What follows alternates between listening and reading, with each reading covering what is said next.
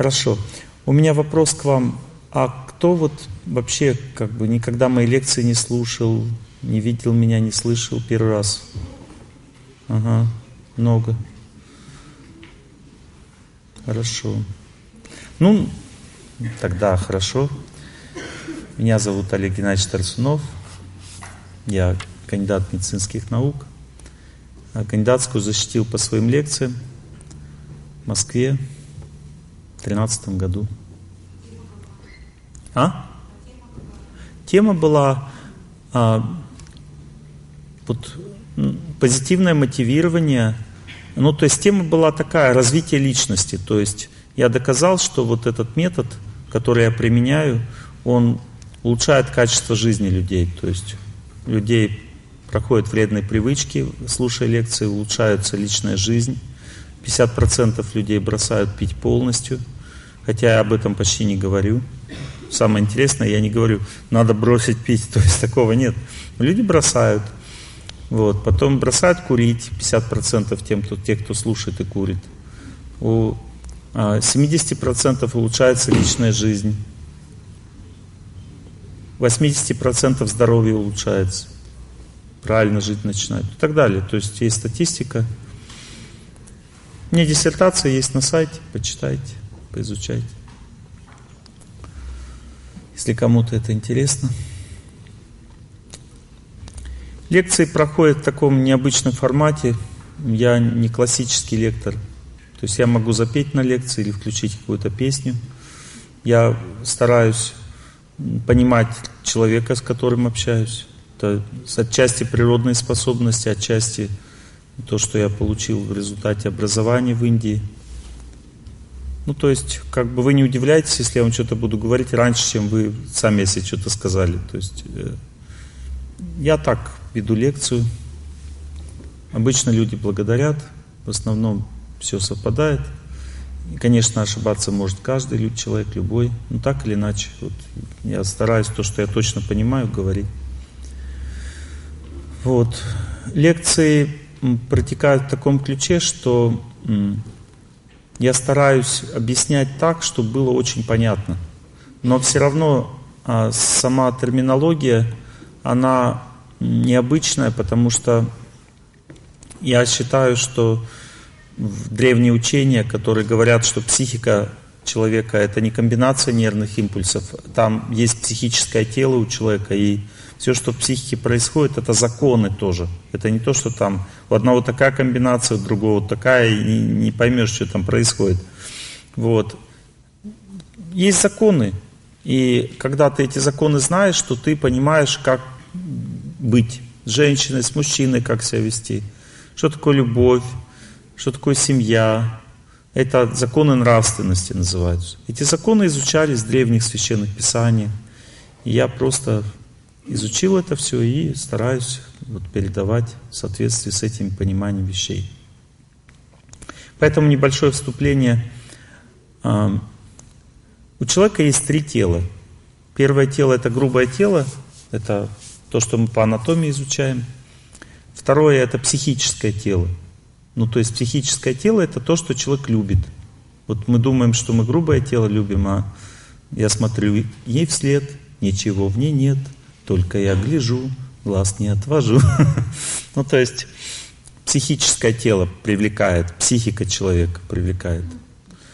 Она, там находится любовь в отношениях между психическими функциями. И есть душа, духовное тело. Душа есть. Душа, она вечная, она никогда не умирает. Психическое тело тоже переходит от жизни в жизнь. Оно меняется, но не умирает здесь. А вот грубое тело умирает. То есть, а, когда мы видим, кто-то ушел из жизни, это мы видим грубое тело. Душа вместе с психикой ушла. Спрашивается, зачем это надо, если там будет другой человек уже? Нет, это вы будете тот же самый человек, просто тело будет другое. Оно все время меняется. Даже вот маленький ребенок мне фотографию, когда мама показывала, я совсем маленький, тело другое. Оно маленькое. Голова большая, тело маленькое. Совсем другое тело. Но я знаю, что это я. Почему? Потому что тело другое, даже каждые 7 лет все клетки тела вообще меняются. Тело другое, но это я. Я не означает тело, означает характер человека, психика, то есть психические функции душа – это я. Следует знать, что у души есть три типа энергии, которые определяют наше будущее, нашу жизнь. Есть энергия любви у души. Все хотят любви, все люди хотят любить. Никто не может без счастья, без любви жить. Энергия счастья питает все функции нашего организма. Вот энергия счастья нужна для того, чтобы грубое тело работало. Есть разные оттенки счастья. Например, сердцу нравится теплота, печени нравится стабильность. Допустим, кишечнику нравится спокойствие, позвоночнику мягкость. Понимаете, и так далее. Есть разные аспекты счастья. Допустим, отсутствие переутомления нравится головному мозгу. Если человек нарушает какие-то эти законы, допустим, он грубо себя ведет, сердце начинает страдать. Жестокость разрушает печень. И так далее. Ну, то есть даже грубое тело нуждается в энергии счастья. Мы хотим счастья. Счастье или любовь – это одна и та же энергия. Просто мы любовь воспринимаем именно в отношениях между человеком и человеком. Оно отношение с природой, допустим, мы любим природу, это уже счастье. Допустим, мне здесь хорошо, я счастлив жить в этом городе, допустим. Это тоже энергия любви. Можно любить природу, можно любить людей, можно любить Бога. Но когда мы говорим любить Бога, мы уже не понимаем, что это такое. Это что? Это счастье или любовь. То есть уже сложнее понять, потому что это более глубокие вещи скорее вера в то, что у меня все будет хорошо. Люди так воспринимают любовь Богу. Итак, когда человек хочет любви, гармонии в этом мире, то он рождается в женском теле. Это не то, что так повезло, вот не повезло, повезло, хромосомы так раз, переплелись как-то так. И женское тело. Ну, они так случайно просто, вот, ну, не повезло человеку. Раз переплелись хромосомы, как-то не так. И женское тело. Нет, вот если человек хочет любви, гармонии, нежности, ласки, глубоких отношений личных, тогда человек получает женское тело. Для, именно для этого. И оно женское тело, оно и психика, не только тело, психика тоже женская. Психическое тело тоже отличается у женщин, не только физическое. И в нем чувства. Чувства относятся к психическому телу. Чувство слуха, чувство зрения, обоняния, осязания, вкуса, чувства. Женщины сильно отличаются. Например, вкусовые чувства у женщины так, она, женщина, она очень сильно чувствует вкус пищи. Поэтому, когда женщина ест, она берет так – То есть она чувствует вкус. Поэтому она не может одно и то же есть. Нам надо, ей надо все разное, чтобы разный вкус был. Потому что с помощью вкуса она наполняется любовью женщины. Но мужчине не нужна любовь, ему нужна сила. Потому что мужчина рождается для другой энергии. То есть есть вторая энергия души, это энергия знания или преодоления, знания или победы. Это одна и та же энергия. Мы хотим знать для того, чтобы победить быть лучше. Если человек хочет знания, преодоления трудностей, победы, тогда он рождается в мужском теле. Мужчина, ему, чтобы побеждать, ему нужно не пробовать, а ему нужно наесться. С этой точки зрения никто не ест, понимаете? Женщина пробует, а мужчина жрет. Мужчине надо наесться, ему надо, чтобы сила была для победы, для преодоления трудностей. А женщине нужно, чтобы вкусно было. Это разные совершенно вещи. Разное питание даже. Чувства по-разному работают. Например, чувство зрения. У женщины очень, очень деликатное чувство зрения. Ей, например, не нравится все некрасивое. Ей нравится, чтобы было красиво, приятно глазам, чтобы все было по-доброму. Если что-то не так, неприятно, ей не нравится. чувство зрения у женщин очень... У мужчины чувство зрения, оно работает ну, на познание. Вот, допустим, женщина смотрит, думает, приятно мне здесь, неприятно. Мужчина смотрит, думает, что за, за фраер, кто такой. Ну, то есть разное восприятие. То есть мужчина и женщина по-разному воспринимают ситуацию, потому что разный, ну, разная цель жизни, разное понимание, зачем. Мужчина хочет как бы понять, а женщина хочет почувствовать. Ей важна гармония, мужчине важно понимание. По-разному воспринимается мир. Третья энергия сознания или души – это энергия вечности. И она общая для мужчин и женщин. Все хотят жить, все хотят вечности, никто не хочет умирать. Вот, то есть начнем с этого, да, и уже дальше уже много чего становится понятным. То есть мы начинаем с самого начала, для чего рождается человек вот таким, с самого начала. И уже сразу понятно, что женщине а, работа нужна, нужна, но пока у нее не будет личной жизни нормальной, она не будет себя устойчиво чувствовать, потому что фундамент у женщины это ее личная жизнь. А все остальное, деятельность для нее это вспомогательная вещь. Ну то есть женщина где трудится? Она трудится дома. А на работе что она делает? Ну, она там наслаждается. И она хочет на работу, потому что ей там приятно. Она хочет там, где приятно. И, допустим, некоторые говорят, Олег Геннадьевич, что мое предназначение на работе? Ну, то есть женщина, когда это спрашивает, то это означает, где мне будет приятно работать. Потому что сама по себе работа для женщины не является предназначением. Для нее предназначение является это семья. Вот мужик домой приходит, что он делает? Расслабляется, там отдыхает. Но женщина дома никогда отдыхать не будет. Вот она домой пришла, она будет отдыхать там? Нет. Она там будет что-то прибирать, убирать, настраивать там и так далее. Это ее место, где она создает все. Потому что дом соткан из женской энергии, из энергии любви. Ее же надо постоянно создавать, эту энергию любви. Там требуется вложение сил – она контролирует всю ситуацию в отношениях женщина в квартире, в семье. Мужчина контролирует ситуацию в отношениях? Он пытается контролировать, то есть он ставит законы, он говорит, вот так будем жить. Женщина согласна, но внутри этих законов она начинает создавать атмосферу. Мужчина говорит, вот такие у нас законы, вот так, жик-жик, описал законы, все. Дальше что происходит? Дальше женщина создает атмосферу.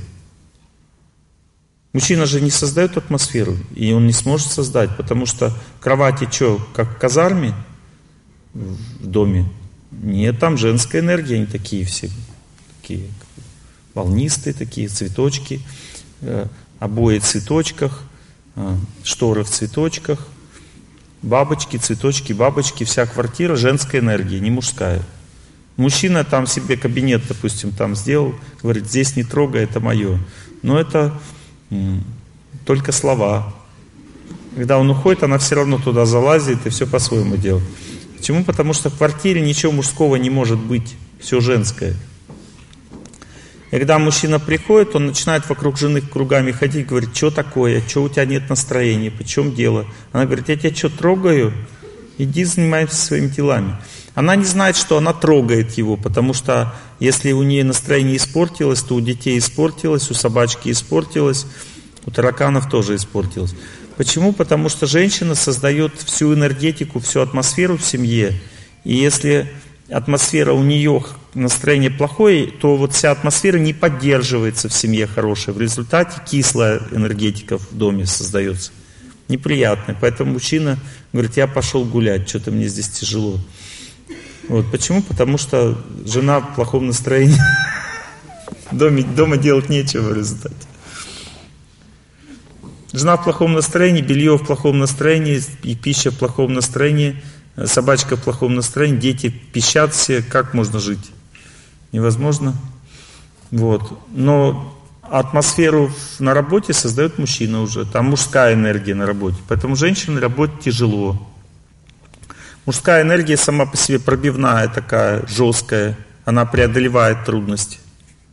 Женская энергия гармонизирующая, мягкая, нежная, создающая комфорт. Нужна пробивная энергия? Нужна, конечно, нужно промышленность двигать вперед, там, развиваться, достижения, победы. Это все деятельность на работе. А в семье нужна гармония, комфорт, уют, отдых, спокойствие. Это все качество женщины.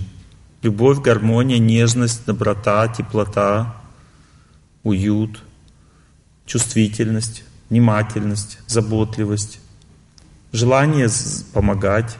Это качества природные, врожденные женщины. Мужчины качества какие? Твердость характера, желание преодолевать трудности, сильная сосредоточенность, терпение, способность побеждать, преодолевать. Характер у мужчины направлен в одну точку, он пытается победить судьбу, все время движется вперед.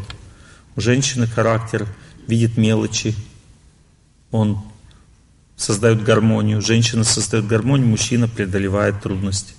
Разные направленности совершенно. Мужчина говорит жене, пойдем спортом заниматься. Она говорит, я не хочу. Она говорит, я на танцы пойду. То есть для нее спорт это такое движение под музыку, она хочет гармоничного движения. А вот бежать просто там, преодолевать что-то ей не нравится. Почему? Потому что у нее женский характер. Чувствуете разницу между мужчиной и женщиной. У женщины тело расслаблено, ей трудно вставать с постели. У мужчин, наоборот, перенапряжено. Перенапряжение заставляет мужчину курить, пить. Причина, почему мужчина курит, потому что он снимает все напряжение. Это неправильный способ снимать все напряжение. А почему пьет? Потому что не хватает любви. Энергия любви это женская энергия. Мужчине не хватает любви. Поэтому если он неправильно отношения с женой строит, тогда ему приходится с бутылкой отношения строить еще добавочно, чтобы любви хватало.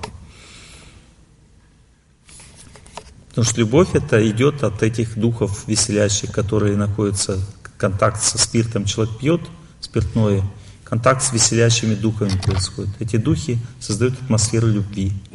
Поэтому люди сначала выпили, а потом праздновать начали. Атмосферу любви создали, духи веселящие пришли, как бы, ах, эта свадьба пела и плясала. Ну, то есть, но это искусственно, можно и без них создавать атмосферу любви, если у тебя понимание есть, как это делать.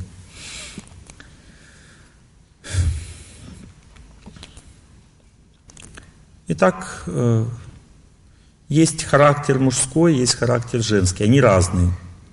Но некоторые женщины говорят, у меня мужской характер. У женщины не может быть мужского характера. Просто есть характер может быть развитый и неразвитый.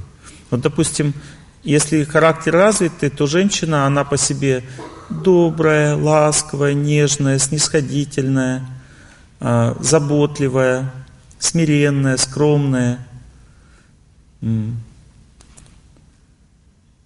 и так далее. Но если у нее раз, не развит до конца характер, она становится обидчивой, ранимой, а, чувствительной чрезмерно, становится а, ленивой, бесслабовольной, замкнутой, зажатой психически – отгороженный от всех, депрессивный, с плохими эмоциями отрицательными. Это признак естественных женских недостатков. Теперь, если человек не развивается дальше, женщина не развивается и дальше, то она переходит на следующий этап. Это второй уровень недостатков женских, когда женщина приобретает мужские недостатки уже. То есть она становится грубой, напряженной, высокомерной, гневливой, не обидчивой, а гневливой. То есть женщина может приобрести эти качества характера мужские, будучи в женском теле. Почему?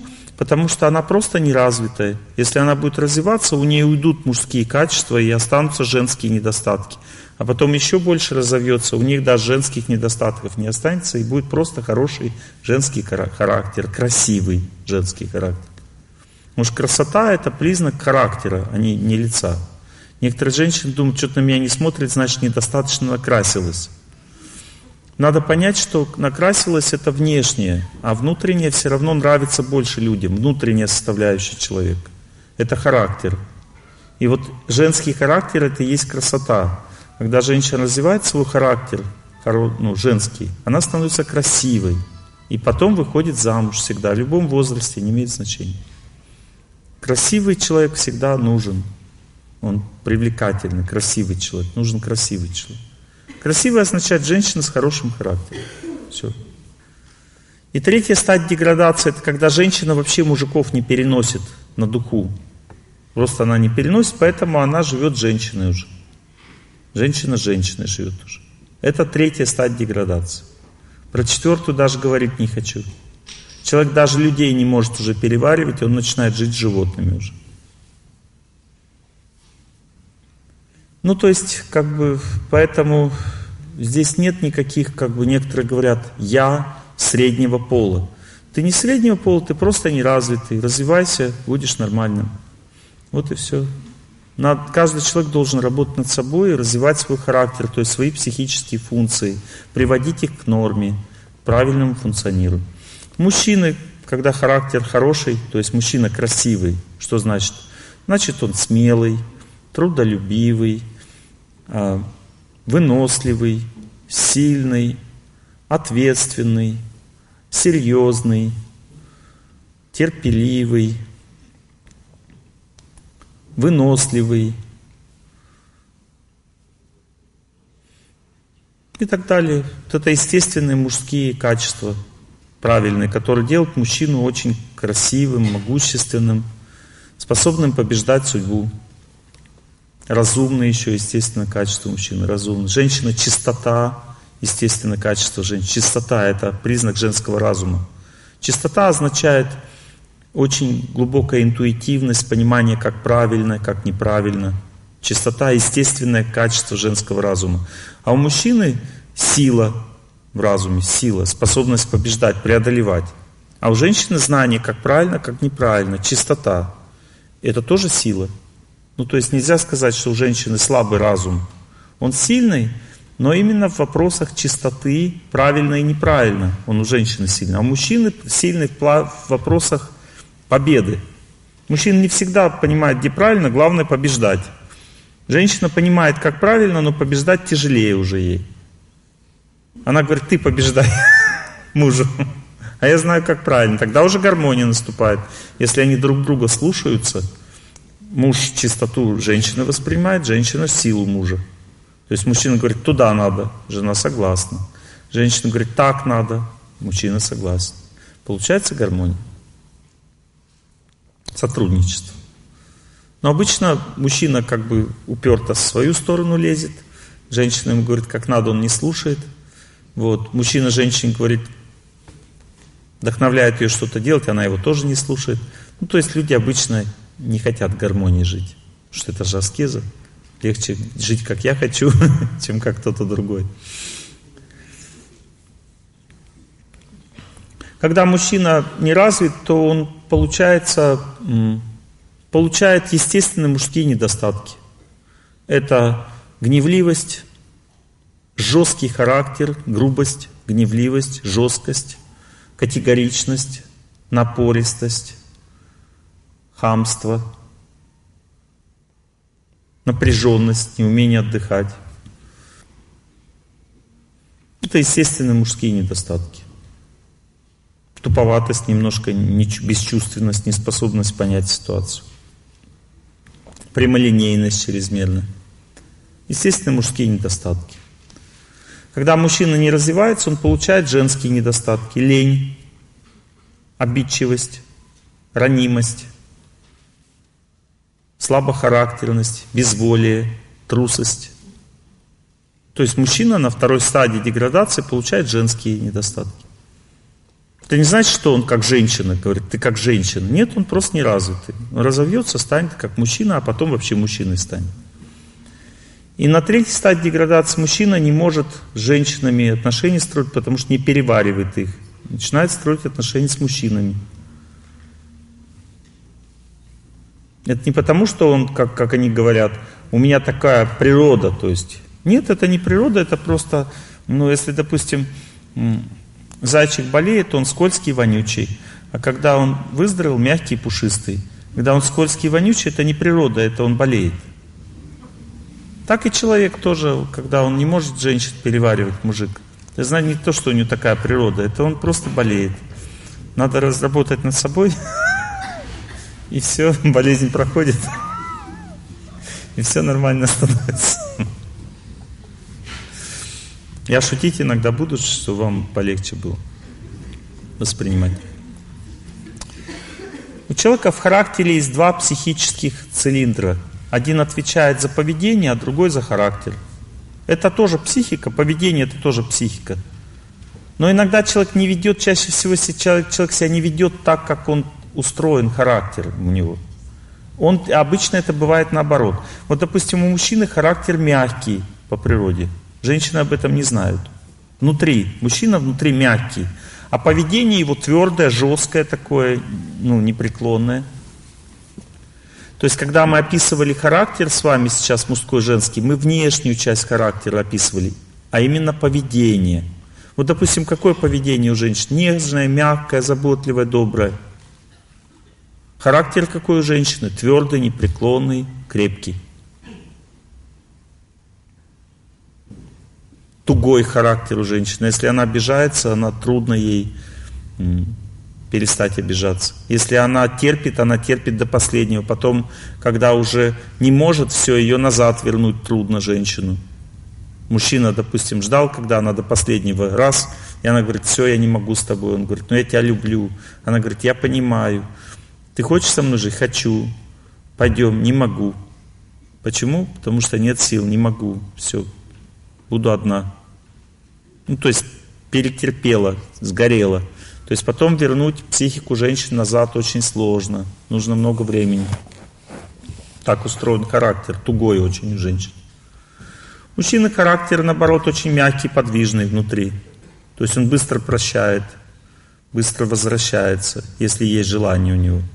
Но снаружи психика мужчины очень жесткая, твердая, непреклонная, смелая, категоричная. Снаружи. Это поведение. У женщины поведение мягкое, доброе, нежное, ласковое поведение. Внутри психика у женщины твердая, непреклонная, категоричная. У мужчины мягкая, нежная. И вот эту внутреннюю часть психики люди не замечают. Когда они встречаются, они думают, о, женщина такая мягкая, нежная, мне с ней будет хорошо. Мужчина, она думает, мужчина такой твердый, как бы преклонный, мне с ним будет хорошо. Потом начинают жить, и оказывается, женщина очень твердый характер имеет. Она не может, э, вот, вот, например, женщина не может забыть то, что она хочет.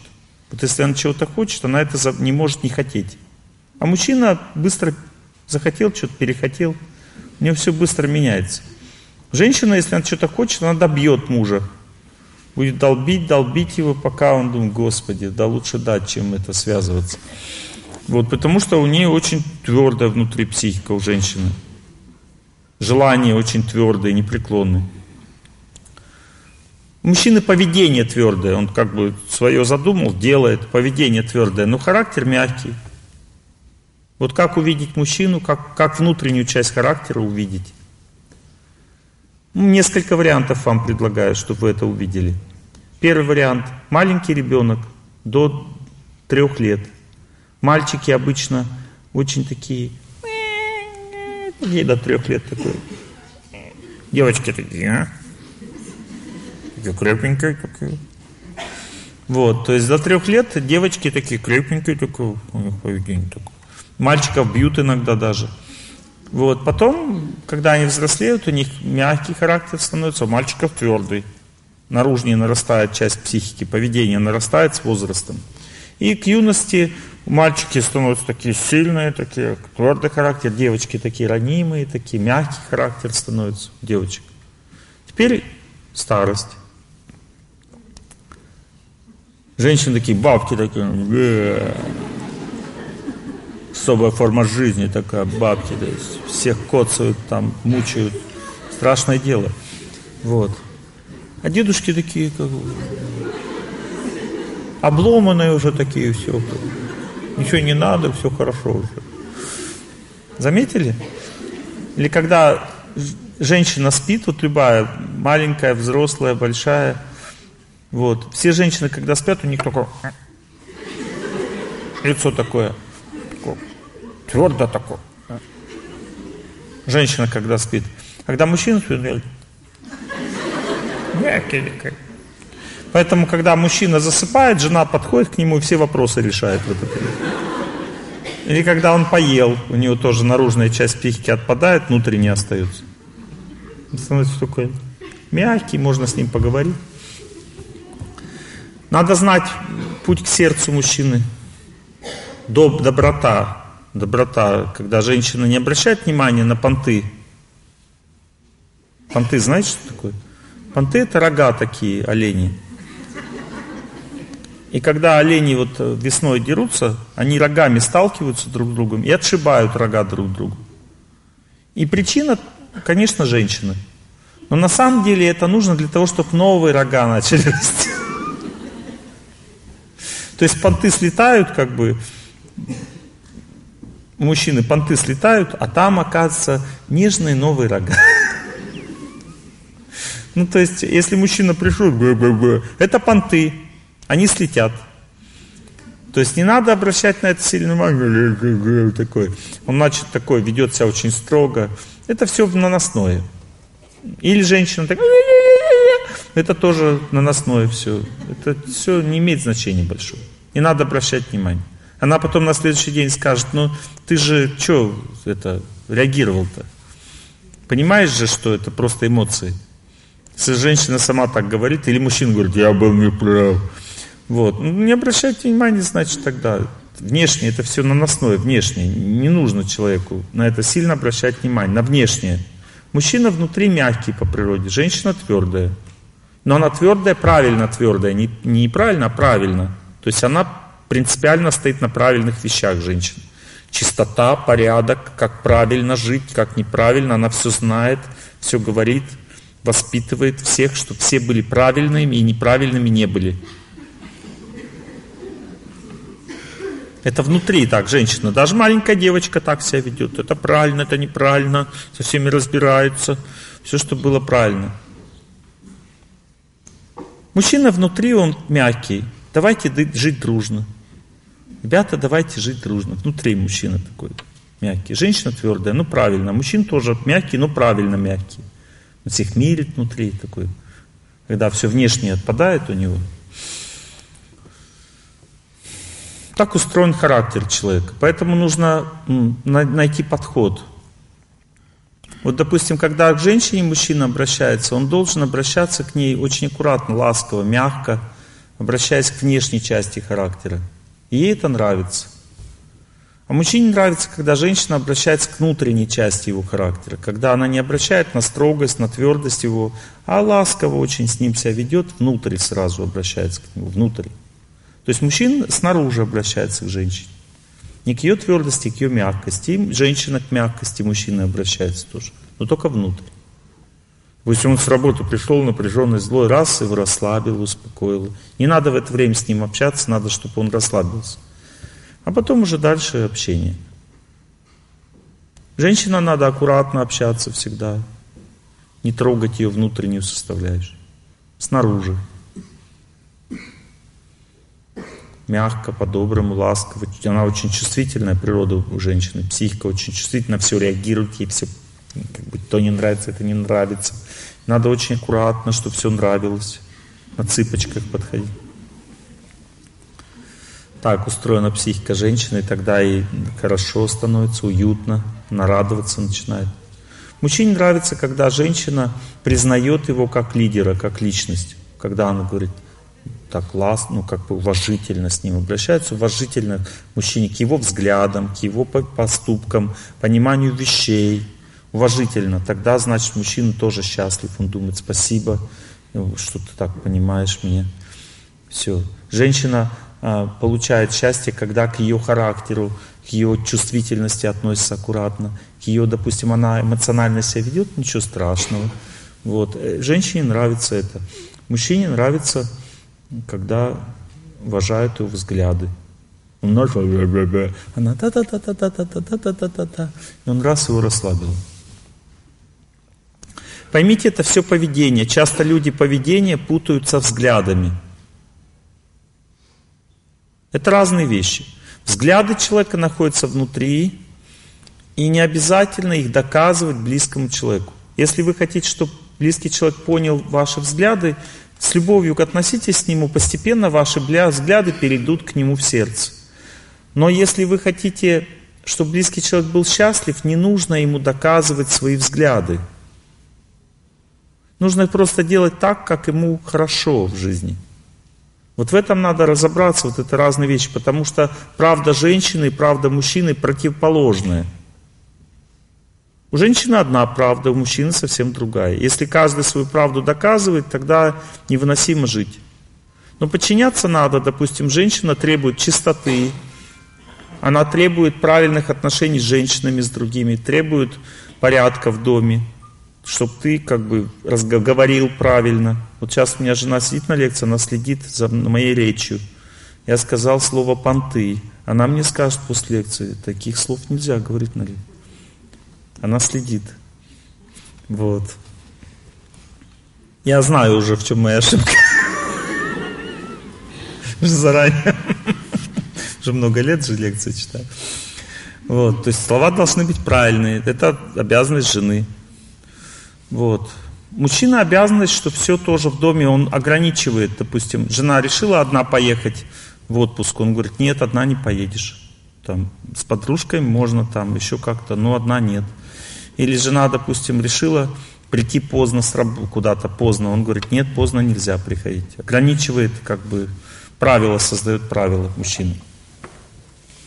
И следует знать, что психика мужчины и женщины соткана по-разному. Например, мужчина хорошо себя чувствует, когда есть свобода действий. Ему надо узнавать что-то новое, побеждать, создавать. То есть мужчина движется вперед. Ему нравится, когда он выходит за рамки дозволенного с целью разобраться, постичь. Женщине же нравится, когда описывают точно рамки, вот как правильно жить, и она там уже становится как рыба в воде. Ну, то есть женщине надо точно знать, как правильно.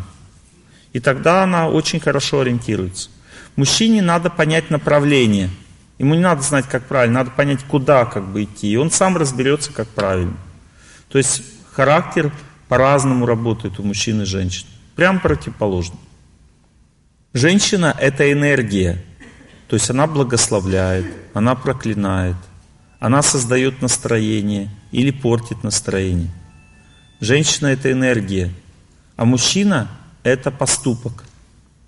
Чувствуете разницу? Поступок и энергия. Энергия наполняет того, кто совершает поступок. Вот женщине не нравится самой совершать поступки, но ей нравится благословлять, вдохновлять, давать силы, верить или сомневаться, то есть означает не верить, лишать силы. Здесь нельзя разговаривать по телефону, все очень слышно, разрушается атмосфера в лекции, поэтому лучше выключить мобильный телефон. Просто выключить сразу сейчас, иначе вам будет неприятно потом. И всем остальным тоже.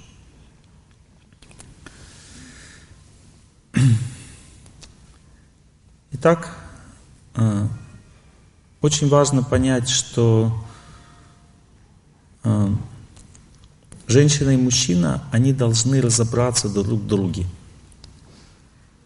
Например, каждому человеку сначала хочется того, чего он сам должен делать. Ну, то есть, допустим, если говорить об обязанностях близкого человека, то вот женщине хочется от мужчины того, что она сама должна делать сначала, а потом того, что он должен делать. То есть на первом плане у нее в отношениях с мужем стоит то, что она сама должна делать. У мужчин то же самое. Вот, например, мужчина по природе послушный, а женщина по природе непослушная. Ну, представьте, допустим, равняясь смирно, там 40 мужчин, равняясь смирно, вперед, в атаку, пошли, послушные. Женщина, равняясь, м-м, смирно, м-м. вставай на заряд, не пойду. Вот. Женщины по природе непослушные. Природа такая. У женщин непослушная природа, у мужчины послушная. Но мужчина хочет, это самое главное для него, чтобы женщина слушалась. Он хочет, чтобы жена его слушалась. Но если он сам начинает вести себя с женщиной очень деликатно, если он начинает выслушивать ее точку зрения, всегда обращать на нее внимание, понимать ее, тогда она становится сразу послушной. То есть она перенимает это у него, у мужчины. Если мужчина ведет себя деликатно, это и есть его послушание. То есть он согласен с ее характером. Он ведет себя так, как она устроена, подстраивается под ее характер. Мужчина должен подстраиваться под характер женщины в семье. Подстраиваться под ее эмоции, ее чувствительность, ее слова, поведение, взгляды, там, под все подстраиваться. Тогда женщина становится послушной, естественно. Женщина хочет, чтобы мужчина был ласковым и нежным прежде всего. Но это ее характер. Мужчина не ласковый не нежный. Вот, допустим, два мужчины встречаются вместе. Здорово, привет, привет, ну что, как дела? Ну, нормально. Ну. То есть они как бы, они не ласковые мужчины. Или мальчик к папе подбегает, его любовь какая? Он раз его в колено там побил, это у него любовь такая к папе. Ласка-то, он ласково так относится к папе. Девочка говорит, ты что папу бьешь? У нее другая любовь, у нее женская любовь, она другая, мягкая, нежная. Вот. И женщина ждет от мужчины ласкового взгляда, слова, но он сам по себе не ласковый. Вот если женщина ведет себя ласково, то это отражается, и мужчина начинает таким же становиться. Понимаете? То есть мы сначала, все, вот в чем ошибка заключается, мы сначала хотим от человека того, чего у него нет. Мы хотим фактически, чтобы он дал нам то, чего мы сами должны делать. Ну вот послушайте, женщина описывает, чего бы она хотела от мужа в песне.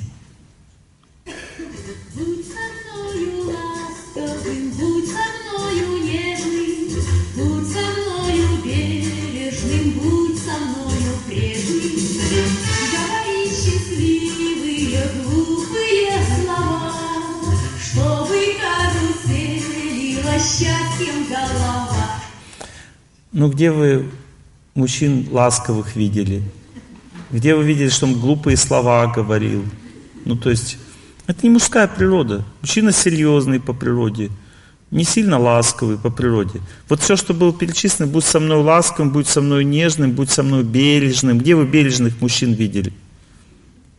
У меня, знаете, как носки пропадают? Я надеваю, носка нет. Я не хотел, правда. Я вот хоть старался изо всех сил надеть нормально. Ну раз, носка нету бережности. Нету бережности у мужчин. Постоянно что-то бьют, портят, ломают. Вот, природа такая, мужская природа такая просто. Будь со мной ласковым, будь со мной нежным, будь со мной бережным, будь со мной прежним. Прежним или верным – это женская природа.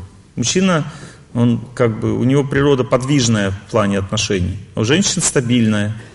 Быть со мной прежним. Мужчина никогда не бывает прежним, всегда новый. То одно вы, выдаст, то другое. Вот. Всегда что-то новенькое. Мужчины. У женщины все прежнее, она прежняя. То есть она вот у нее характер прежний, поведение прежнее, она стабильность олицетворяет женщина.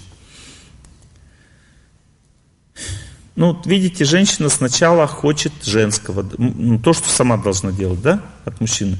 Теперь послушаем дальше, что она будет петь. Ну, это описание результата.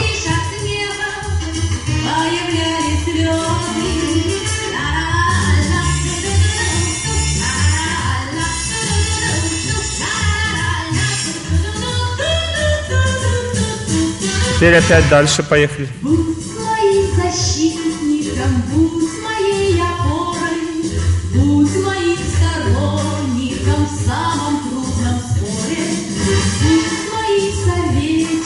всюду и везде.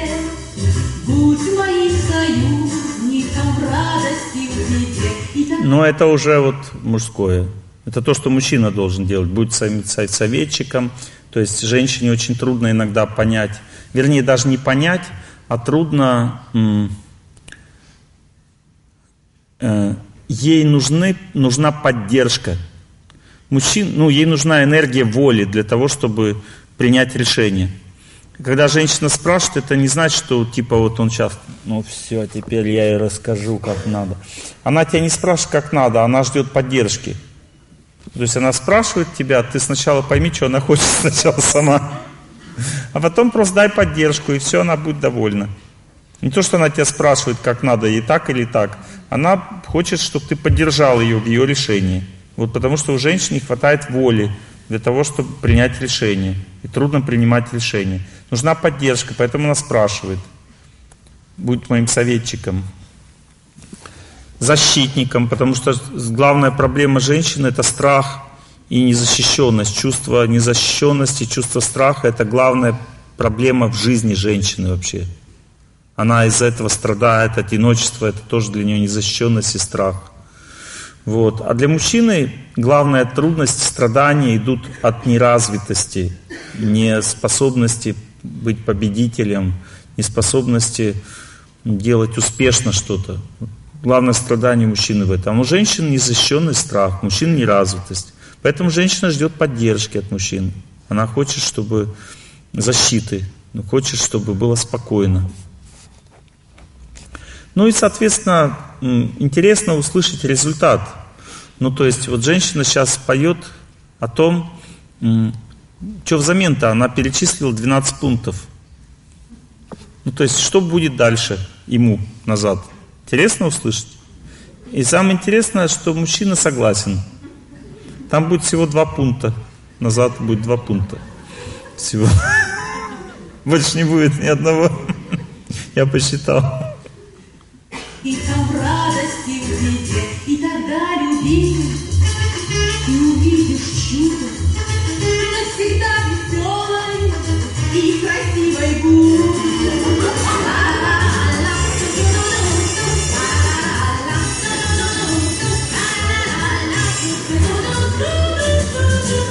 Ну, мужику, в общем-то, ничего не надо. Главное, чтобы мозги не выносила, как бы веселая была и красивая.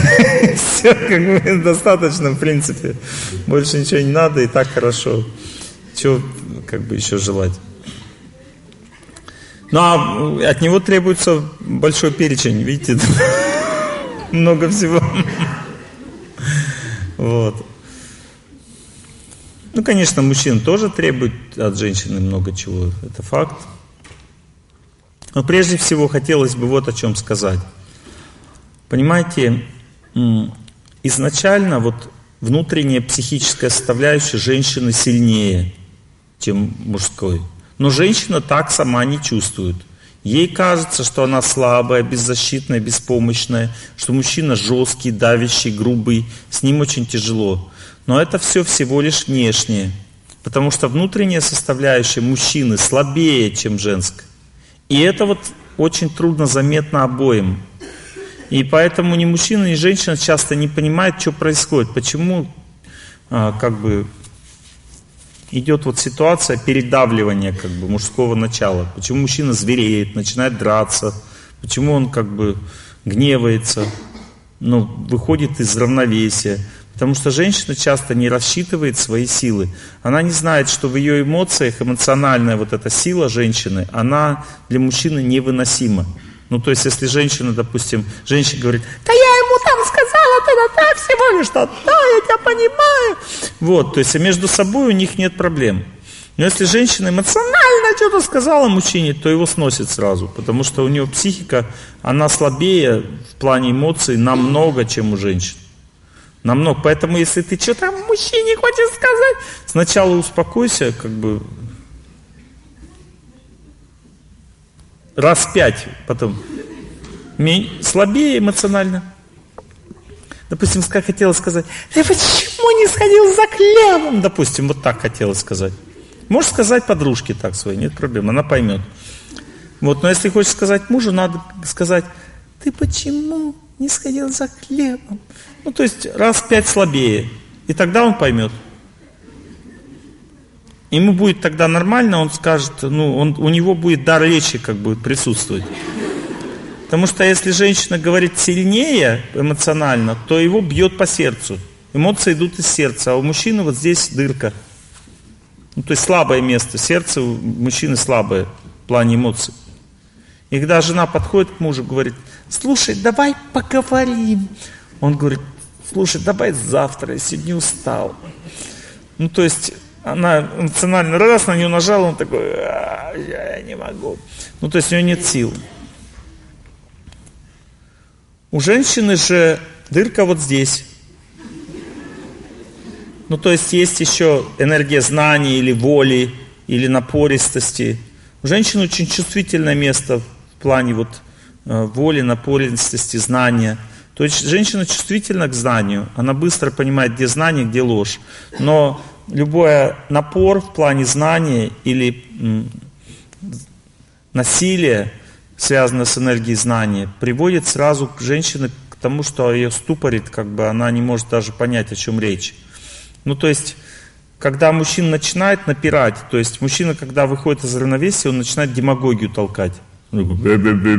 Пошел что-то свое. Женщина, когда демагогию слышит, у нее раз вот здесь, он думает, что он хочет от меня, не понять. То есть у нее сразу замыкает там в голове, и она терпит, терпит, и потом эмоции ему назад. Бабамс! У него тут по сердцу дала ему, он больше демагогию на нее она больше эмоций. И начинается шторм. Потому что ни мужчина от женщины, ни женщина от мужчины защиты не имеет. Природно. Не защищены друг от друга. И надо это понимать. Женщина не может защититься от грубости мужчины, от его вот этой жесткой логики, там, демагогии. А, женщина, а мужчина от женских эмоций не, не имеет защиты. И поэтому оба должны учиться вести себя деликатно, то есть женщина должна меньше эмоций, помягче, мужчина должен меньше грубости, там, категоричности проявлять в отношениях женщин.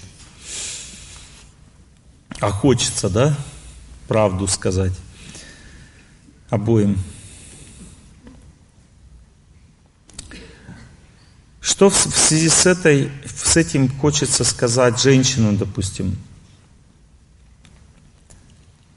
Если вы хотите гармоничных отношений с мужчиной, то нужно выполнить всего лишь одну вещь. Надо быть послабее, не так сильно нажимать.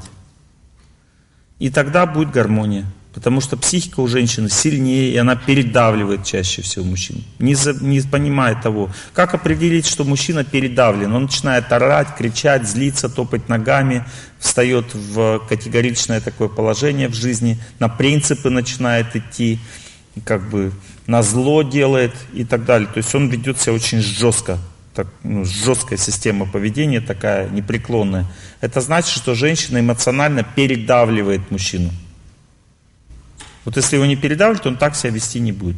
Это эмоциональное передавливание приводит к такому поведению. Даже начинает насилие применять там и так далее. То есть это признак эмоциональной силы, передавливания мужчины. Вот женщина должна не передавливать, стараться.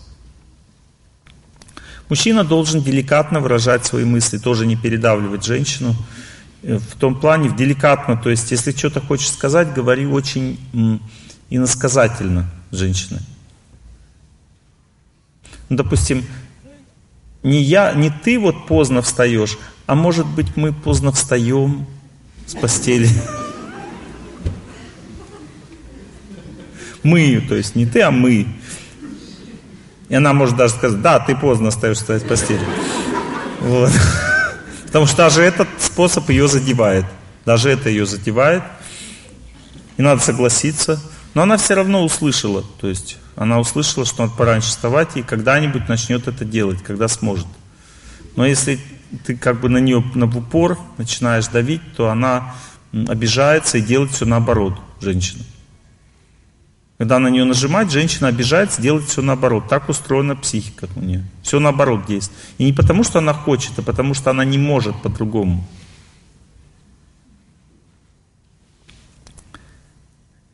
Мне одна знакомая прислала, э,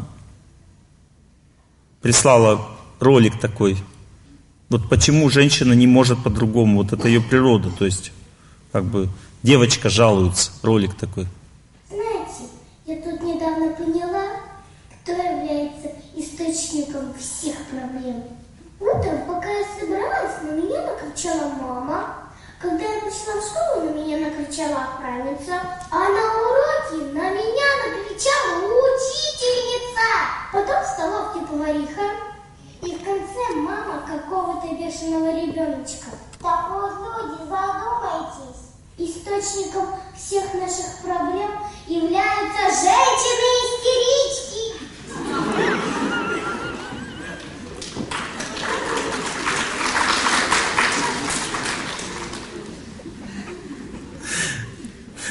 Ну, не только женщины истерички, и мужчины тоже как бы истерички, да. То есть, ну, как бы, но идея вот в этом очень важно понять, что женщины, надо женщинам аккуратнее с эмоциями, потому что иначе мужчина ломается. Вот об этом песня.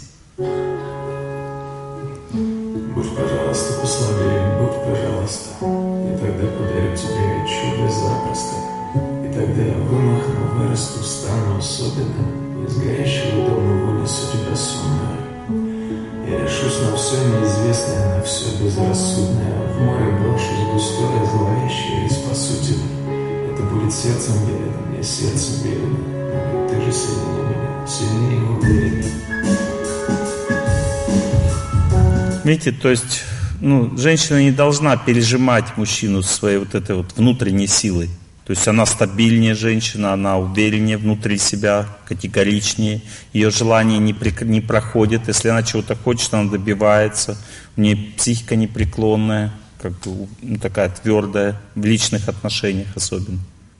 Именно женщина сильна именно в личных отношениях. Если, допустим, в общество женщину вывести, она такая беззащитная становится, слабая, ранимая, даже ничего сказать не может – вот, но если дома она раз и пошла, все, что надо, скажет там и так далее. Ну, потому что так устроена психика. Она в личных отношениях очень сильна женщина. В деловых отношениях часто бывает очень ранимая, чувствительная, слабая. Поэтому женщина должна быть аккуратнее в личных отношениях, не передавливать, потому что сила у нее больше, выше, чем мужчины в личных отношениях. Мужчин, наоборот, надо слишком свой деловой стиль тоже как-то обламывать, стараться дома вести себя помягче. Не слишком деловым быть там. Не как в казарме, равняясь мирно, там, вольно, разойдись. Вот. Ну, то есть нужно аккуратнее общаться с близким человеком. Итак, видите, мы с вами говорим о характере сейчас. Оказывается, характер надо знать, характер мужчины, характер женщины. От этого обязанности вытекают. Допустим, какой характер у женщины? Нежный, заботливый, ласковый, мягкий. Поэтому обязанности такие связаны с заботой, с нежностью, с мягкостью, с ласковостью.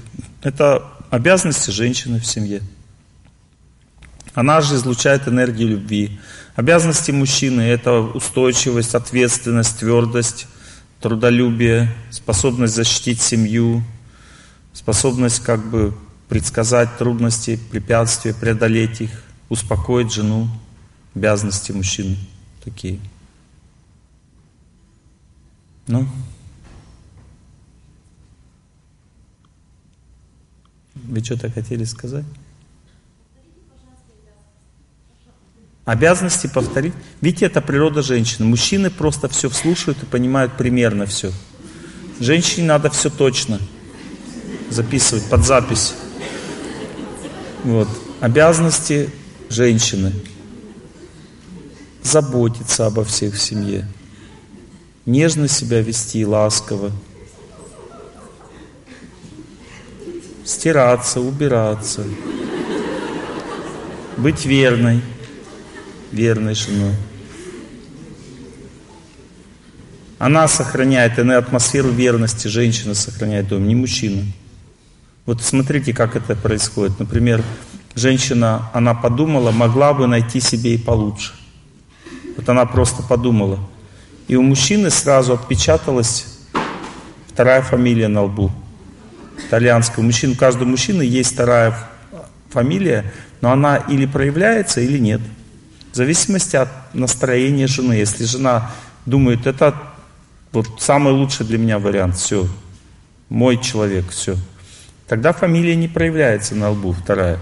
Но если она только усомнилась, типа могла себе и получше найти, у него отпечатывается вторая фамилия, Кабелина, итальянская. Понимаете? Она вроде думает, да я ничего плохого вообще не делал, что он гулять-то начал? А потому что вот лучше могла бы себе найти. Потому что мужчина, когда видит в, жен, в, жен, в глазах женщины верность вот эту вот, это и дает ему любовь. Понимаете, мужчина не может испытывать любовь от женщины, которая в нем сомневается. Вот если она смотрит на него и сомневается, энергия любви от нее не идет. Мужчине нравится именно верность в глазах жены. Вот если она считает, что он единственный для нее человек, тогда ему сразу легко, спокойно становится. И никого не надо искать. Но если ей как бы еще что-то нужно, значит тогда у него появляется сильный позыв к поиску, понимаете? Искать верного человека себе. Мужчина хочет верного человека. Поэтому верность это энергия женщины. Она создает атмосферу в семье верности. Держит возле себя мужа, женщина. Сама. Это тонкие такие вещи. Обязанности жену вдохновлять мужа. Например, если она не вдохновляет, то он не вдохновленный. Потому что женщина, она или проклинает, или вдохновляет. Это ее сила. Женщина из энергии состоит. Она или вдохновляет, или проклинает. Или создает атмосферу любви в доме, или страдания. То есть она из энергии состоит. Она наполняет собой все вокруг. Женщина. Понимаете, энергия из энергии состоит. Есть материнская энергия у женщин, она успокаивает сильно. Она тоже должна в отношениях применять к мужу материнскую энергию, успокаивать мужа. Как действует материнская энергия? Вот когда ребеночка подносишь к груди, женщина подносит, он такой раз, спокойный стал. Женская энергия успокаивает. Также муж тоже рядом с женой раз успокоился. Женская энергия успокаивает, материнская это энергия. Ну, то есть, вот эта энергия, женщина состоит из энергии, она наполняет энергией близких людей. Ее обязанность добрыми энергиями наполнять, чтобы мужчина был. Если женщина, допустим, не уважает мужа, его на работе тоже никто не уважает. Она его наполняет вот такой энергией, неуважение. И это неосознанная вещь. Он сам не знает, почему так, но его на работе никто не уважает, если она его не уважает. Если она уважает в сердце мужа, все уважают. Понимаете? Обязанности мужчины, а, женщина также, она должна пищу наполнять энергией любви, еще лучше молитвы. Вот она когда готовит, она с молитвой готовит, муж получает удачу в жизни. Она заряжает как бы пищу молитвой, силой. Это ее тоже природные способности у женщин. Мужчина обязанность это ответственность, то есть он отвечает за благополучие семьи, за ее развитие, за то, чтобы э, никаких трудностей не было в жизни, материальный достаток. Также мужчина отвечает. Он за спокойствие отвечает. Женщина очень характер, психика у женщины очень подвижная. Характер у женщины очень подвижный. У нее мысли летают в разные стороны со страшной скоростью то туда, то сюда, у нее постоянно то там, то там мысли, то есть все меняется постоянно в голове, настроение меняется, подвижное очень. У мужчины все стабильное, психика стабильная у мужчин, не меняется. Поэтому мужчина должен постоянно женщину поддерживать, говорить, все хорошо, все нормально, все отлично, не беспокойся. Ну, то есть вот такое, это обязанность мужчины. Он должен постоянно женщину успокаивать. И не должен удивляться, почему я только что успокоил, она опять беспокоится. Не надо этому удивляться, потому что так устроена психика у женщины. Она постоянно двигается. Она иногда сама хорошее настроение имеет, и ей не надо успокаивать, но иногда плохое, постоянно приходится успокаивать. Когда женщина имеет плохое настроение, то всегда виноват в этом муж. Это стабильное дело. Надо просто знать, что так устроено. Поэтому у нас в семье, когда, допустим, жена говорит, настроение плохое, говорит, ты понимаешь, кто в этом виноват? Я говорю, конечно, понимаю, никого больше нет вокруг, мы с тобой вдвоем. Я виноват во всем, соглашаюсь. Потому что плохое настроение, надо понять, ничего страшного. Потом будет хорошее, она сама попросит прощения. Не надо как бы доказывать, что она сама виновата. Если женщины плохое настроение, всегда муж виноват. Хорошее настроение, она сама. Вот у женщины хорошее настроение, она сама чувствует, что она не, не права. Да, хорошее настроение, я не права. Опять не надо тоже подтверждать это, нет смысла. Мужчина должен быть, э, как вот скала, говорится, такая. Ну, то есть он, она говорит, я не права, не надо подтверждать, я, я права, тоже не надо подтверждать. Спокойное отношение к жене, то есть спокойное, такое доброе, без лишних эмоций. В священных древних писаниях сравнивается э, характер мужчины и женщины как река и берега. Ну, то есть женщина, она является самой жизнью. Она и дает жизнь человеку, и поднимает ее, и помогает, и поддерживает. То есть и сама женщина рождена для счастья, для любви. Женщина, она больше радуется счастью. Допустим, в лес идем, кто радуется? Ой, какие птички! Кто же радуется? Мужик? Нет. Он ждет, когда жена так пообрадуется, и тоже ему хорошо. Жену привел в лес, она, ой, какие птички, какое солнышко, а, как хорошо. И он тоже, начинает растормаживаться, то есть, то есть тоже как бы... Ну, то есть женщина живет, она течет, мужчина берега. То есть он создает условия жизни. Когда поворачивается жизнь, река поворачивается в течение, берега уводят реку в другую сторону, что происходит? Река наваливается на берега и размывает их. Поэтому мужики не должны удивляться, если они что-то меняют в жизни. Им самим, конечно, тяжело в это время, но жена тоже будет мучить. Почему? Потому что он любит только стабильность, чтобы плыли всегда в одну сторону. Течение было вот стабильным. Никаких изменений. Изменений сделал, получи, река будет бурлить и наваливаться на берега. Ему плохо как бы становится. Мне так тяжело, что ты меня делаешь? Не меняй течение. Ну, то есть, если мужчина запрещает что-то жене, он поставил э, поперек течения, поставил плотину, что дальше будет? Река наполняется. Или она смывает плотину, или перетекает через нее, всегда будет недовольная, потому что течение будет таким слабым. Или она уходит в другое русло. Плотина помогает? Нет. Поэтому перед женщиной плотину ставить не надо, надо просто поменять ход течения. Можно как бы не, не запрещать женщине не надо, надо просто перенаправить. Если ты видишь, что не туда, значит ну, направь туда, куда надо. Иначе начнутся проблемы. Женщина не может, ну, когда ну, ей не дают возможность быть счастливой, она не может жить. Нужно, чтобы было счастье. Если счастье есть, она живет хорошо. Если перекрыл мужчина счастье, все перекрыл, значит жизни не будет. Убежит другому человеку. Очень важно знать вот такие вещи. Вот, например, как мужчина должен успокаивать женщину. Он должен успокаивать своим оптимизмом всегда. У мужчины природная позитивная психика. Позитив, позитив это мужская энергия. Женщины, у нее тоже есть позитив, но она, э, для нее позитив это гармония, нежность, ласковость. Вот для нее это позитив, для женщин. Не то, что женщина, но не, не такой позитив. Он мягкий, добрый, ласковый. Это значит, у нее хорошее настроение. А у мужчины хорошее настроение, так как бы все будет хорошо, мы победим, мы справимся, там и так далее. И он должен вдохновлять постоянно жену. Мужская энергия.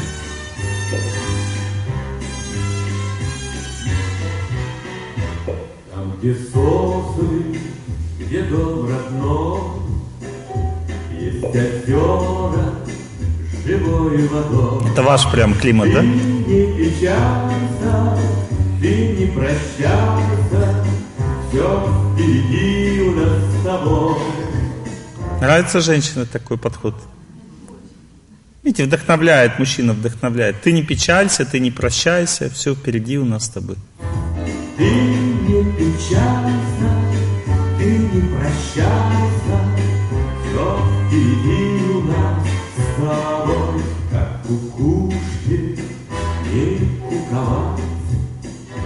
Есть судьбы, не предсказать, Ты не печалься, ты не прощайся, а выходи И меня встречай. Ты не печаль. Такое, мужчина так должен себя вести. То есть он должен очень сильную позицию такую делать в плане отношений. То же самое, допустим, прощение. Мужчина должен прощения просить первым у жены. Что ей очень трудно просить прощения. У нее психика очень зажатая.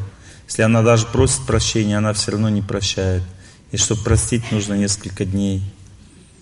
Я обычно подхожу, прошу жены прощения, она говорит, не прощу. Первый раз. Второй раз подхожу, он говорит, завтра прощу. Третий раз подхожу, прощаю. Ну, то есть, как бы, медленно меняется психика.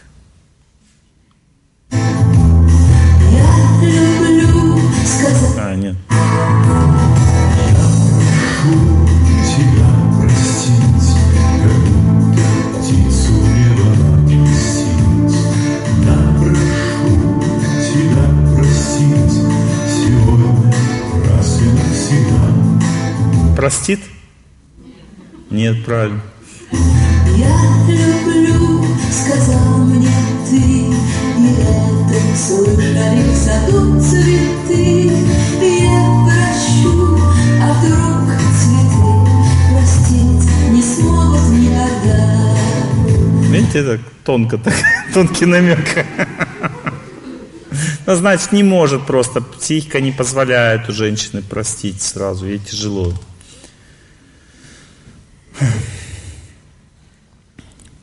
Разобрались с обязанностями, списали, все нормально. Женщина так работает психика, ей нужно конкретно все по полочкам разложить. Ничего смешного нет. Муж говорит, что это непонятно, все понятно. Вот. Мужчина как слушает лекцию? Он думает, согласен. А, сначала первый раз пришел. Вот кто из вас, мужчин, первый раз пришел? Угу. Вот как мужчин первый раз, вот вообще меня не видели никогда, не слышали, первый раз слушают. Нормальный мужик, ненормальный, нормальный, ненормальный. Слушай, ну что так, кто такой? Вроде нормально, да. Ну, то есть они слушают, то понятно, что за фраер вообще, нормальный, нормальный. Первая лекция. Женщины первый раз, поднимите руку, кто пришли. Они как слушают?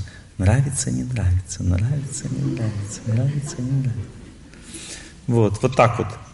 Нравится, не нравится. Понимаете, разница колоссальная, восприятие даже. Потом, когда женщины, вот я заметил, когда они давно слушают мои лекции, они приходят такие вот так. Все впитывают в себя, все. И потом полностью, как бы, все, как бы, полностью там стирается все, то, что было до этого. Все стирается и все заново записывается, прописывается. Она приходит домой и говорит, все, живем по-новому. Почему? Потому что она прописала все теперь, она поняла, как правильно все. И теперь, значит, все так должны в семье жить. Она приходит и, и кулаком по столу, он говорит, что случилось? Ты куда сходила? Что с тобой произошло? Мужчина пугается, думает, что такое, что случилось? Женщина сильно вдохновляется знанием. Допустим, у меня жена вдохновилась один раз, какое-то знание какое-то почувствовала, услышала, и все, и начала мне очищать организм, там кора муравьиного дерева, там еще что-то, и понеслась, и я все это пил. Вот.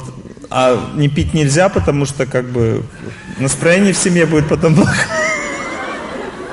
Кстати, все пропил, все эти там, все эти добавки, все как положено. Это, это акции эти у каждой в семье есть.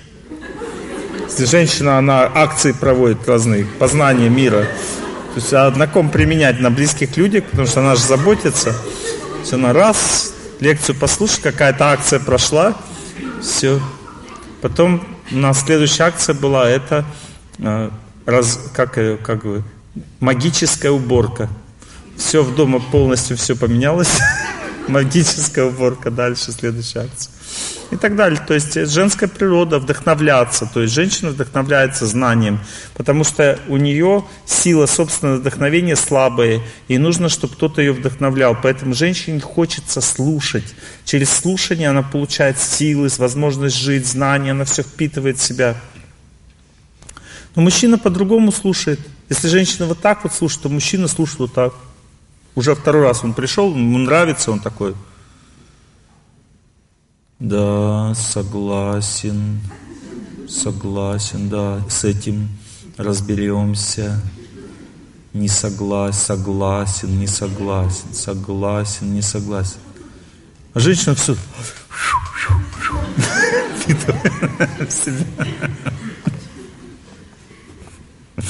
Разно воспринимается знание даже мужчины и женщины. Психика по-другому. И когда с лекции выходит, женщина говорит, ты понял? О чем говорилось? Он говорит, я это все знал. Я это все знал.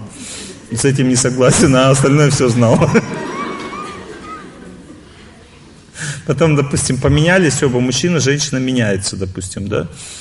Женщина говорит, ну ты, ты видишь, как мы поменялись? Он говорит, нет, я всегда таким был.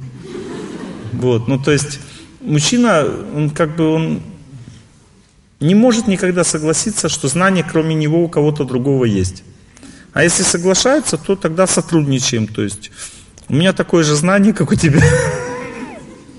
Просто я об этом это в себе не мог сказать, а ты мне помог. Вот так мужчина говорит. А женщина говорит, это для меня все новое, я теперь знаю, как все. То есть у нее по-другому уже воспринимается все. Ну, то есть, видите, мужчины и женщины разные по природе, абсолютно разные, по-разному воспринимать сознание. И это хорошо, это различие, можно быть счастливыми в этом различии, если правильно друг к другу относиться.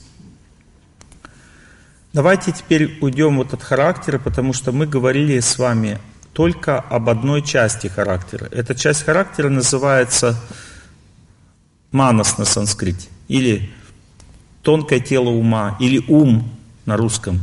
То есть ум это не только мысль, думать, это также характер человека, ум. Это его судьба. Судьба находится в уме, находится в сердце, судьба в уме находится.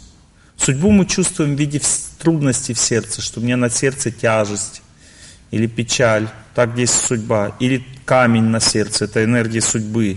Она вот здесь находится в сердце. Это энергия ума, она в уме находится. Ум питает все тело энергии счастья. Все органы, все системы, ум питает все это энергией счастья. Или по-другому называется энергией праны. Вот прана или энергия счастья это одно и то же. Только с разных, ну, с разных мест берется. Прана берется от природы и нужна для здоровья. То есть человек, когда счастье получает от природы, это называется прана. А когда человек счастье получает от людей, это называется счастье. Это та же самая энергия праны, она нужна для того, чтобы было здоровье и хорошие отношения, но это другая энергия, человеческая энергия. Не энергия природы, а человеческая. Понимаете, энергия природы человеку дает здоровье. Если вы не гуляете на улице, если вы не бегаете, не двигаетесь, если вы зарядку не делаете на природе, то вы не можете быть здоровым. Потому что здоровье человеку дает не таблетки, ни прогревание, ни хирургические операции. Здоровье человеку дает солнце, вода, воздух, земля, деревья, трава. Вот это все дает человеку здоровье. Солнце человеку дает хороший иммунитет, оптимизм, хорошее пищеварение, хорошее усвоение веществ. Дает человеку победу над болезнями солнца, сжигание злокачественных опулей, солнце дает это все. Вода дает человеку гармонию, хороший обмен веществ, хорошую а, взаимодействие всех органов систем, ритм там хороший, чтобы был, все работало гармонично.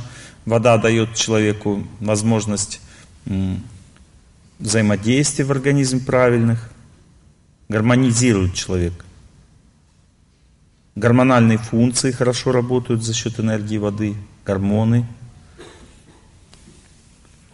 Земля дает человеку спокойствие, отдых.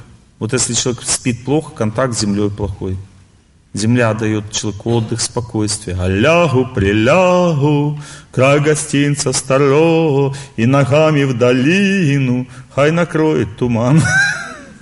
Ну, то есть, как белорусский язык. Лягу на крылечке, и пускай даже туман меня накроет, все, буду лежать на крылечке, отдыхать, наполняться энергией земли. Люблю землю, значит, знаю, понимаю, как человек отдыхает. Если человек живет высоко очень над землей, организм не отдыхает. Это одна из причин аутизма, ДЦП, это высокоэтажная жизнь. Женщина вынашивает ребенка на высоком этаже, потом рожает, ребенок напряженный. Она была напряженной все время, он внутри напряжен. Как, как одна из причин. Не то, что вот это главная причина, ну как одна из причин. ДЦП аутизм означает напряжение сильное в организме. Напряжение, умение расслабиться.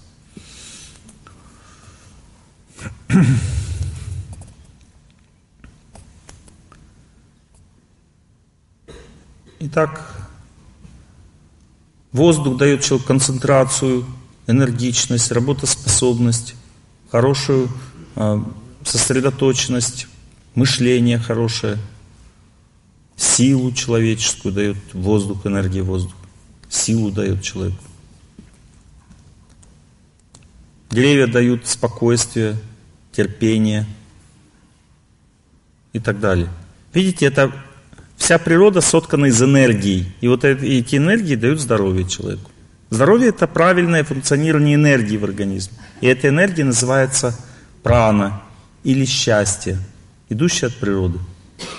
Теперь, когда человек имеет энергию, хорошо функционируемую, идущую от людей, он любит людей, вот природу любишь, значит получаешь от природы энергию. Вот я, допустим, вышел на улицу, но я думаю о чем? О, о чем-то другом. Я не радуюсь свежему воздуху, не радуюсь птицам, деревьям, то я не получу природы. Через любовь получается. Гармония нужна. Нужно включиться в природу. Не включился, не получил. То же самое, когда ты... Ну, то есть, понимаете, вот большинство людей разряжены. Вот если у вас не хватает работоспособности, у вас нет сил, вы чувствуете плохо спите, у вас напряжение внутри, у вас плохое пищеварение, если у вас как бы э, плохая концентрация, это значит, вам просто не хватает энергии природы. Нет других причин, не надо искать это, ничего больше. Просто вы, не, вы недостаточно двигаетесь на свежем воздухе. Все. Понимаете? Вот все эти вещи со здоровьем происходят из-за этого. Потом это в болезни превращается уже. Я вас не замучил? Надо открыть двери. Организаторы, если есть, надо открыть двери, потому что душно становится в зале. Вентиляция никогда не справляется, мой опыт.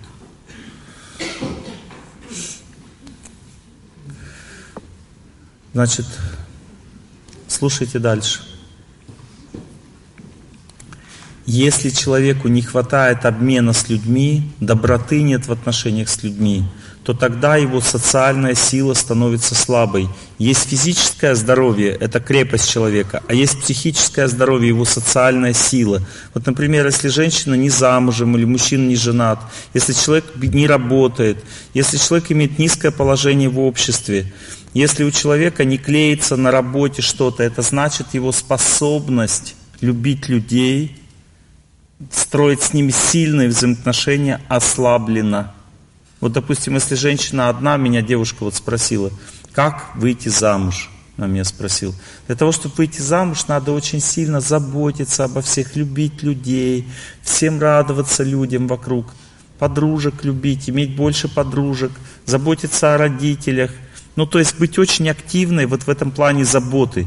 И когда девушка активна в плане заботы, то у нее проходит следующие стадии. Первая стадия. Она перестает чувствовать одиночество. Вторая стадия. Она начинает чувствовать, что ей вообще не нужно даже замуж, ей так хорошо.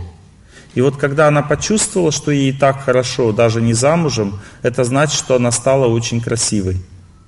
Запомнили, да? Как выйти замуж. То есть, когда почувствуешь, что мне не замужем хорошо, я всех люблю, о всех забочусь, мне хорошо одной уже. Это значит, что ты стала сильнее мужчин психически в этом плане. это значит, что они начнут на тебя смотреть, влюбляться там. И э, выйти замуж означает сбить с ног кого-то. Мужчину сбить с ног, значит выйти замуж. То есть настолько сильно ты сильнее, в плане энергии любви стал настолько сильнее, что он потерял себя, свою устойчивость, и он уже без тебя не может жить. То есть он сам по себе жил, а теперь без тебя не может жить уже. Говорит, как выйти замуж? Для этого надо стать сильной в отношениях с людьми, доброй. Очень доброты много, заботливости, силы вот в отношениях с людьми. И женщина, она наполняется красотой от этой деятельности. Все, что женщина для людей делает, ей отдается назад в виде красоты. А если она печалится, скучает, там одна-одна, я одна все время, это значит, что она ленивая в отношениях. Женщина не ленивая, она не печалится, она все время заботится во всех, всех любит, и значит она красивая. Женщина хочет, чтобы о ней заботились все. А надо это победить в себе и заботиться о других. И тогда ты получишь награду замуж. Награду получишь.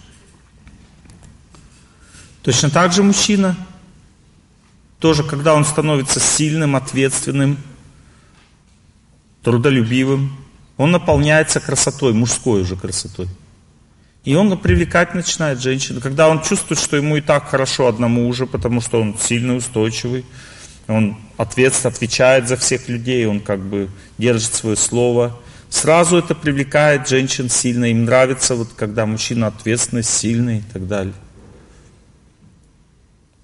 Понимаете, вот так устроено. То есть, если человек одинок, это значит, что у него слабые сила в отношениях с людьми. Если человек болен, это значит, что у него слабая сила в отношениях с природой. Если человек не может преодолеть препятствия в жизни, это значит, что у него слабая сила в отношениях с Богом. Есть три энергии Бога. Природа дает здоровье, энергия Бога, идущая от добрых людей, от людей, дает социальную силу.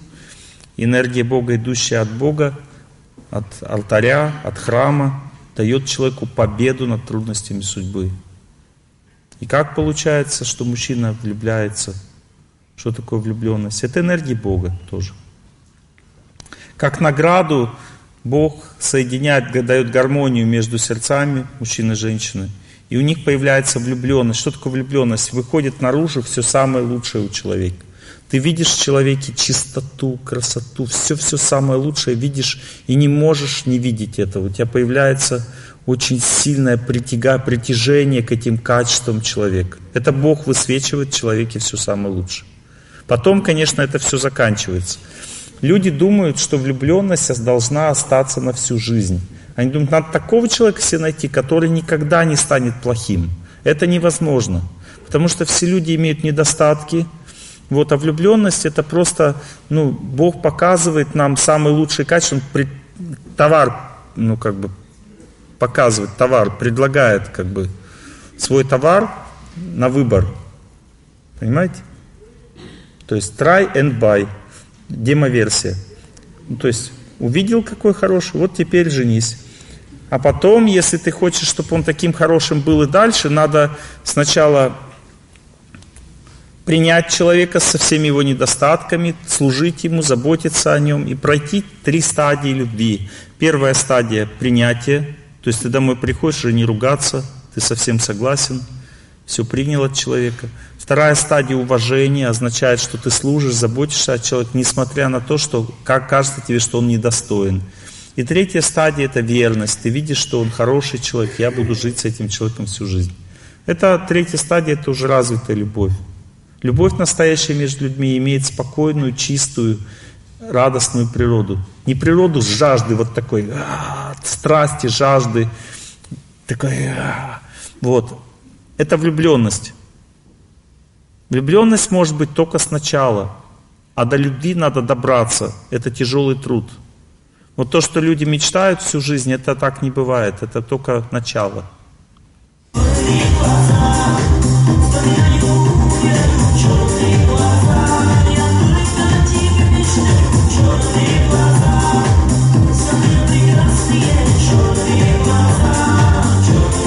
Это сначала.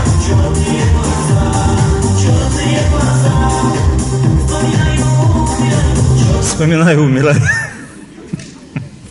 Умирает человек сразу, как вспоминает.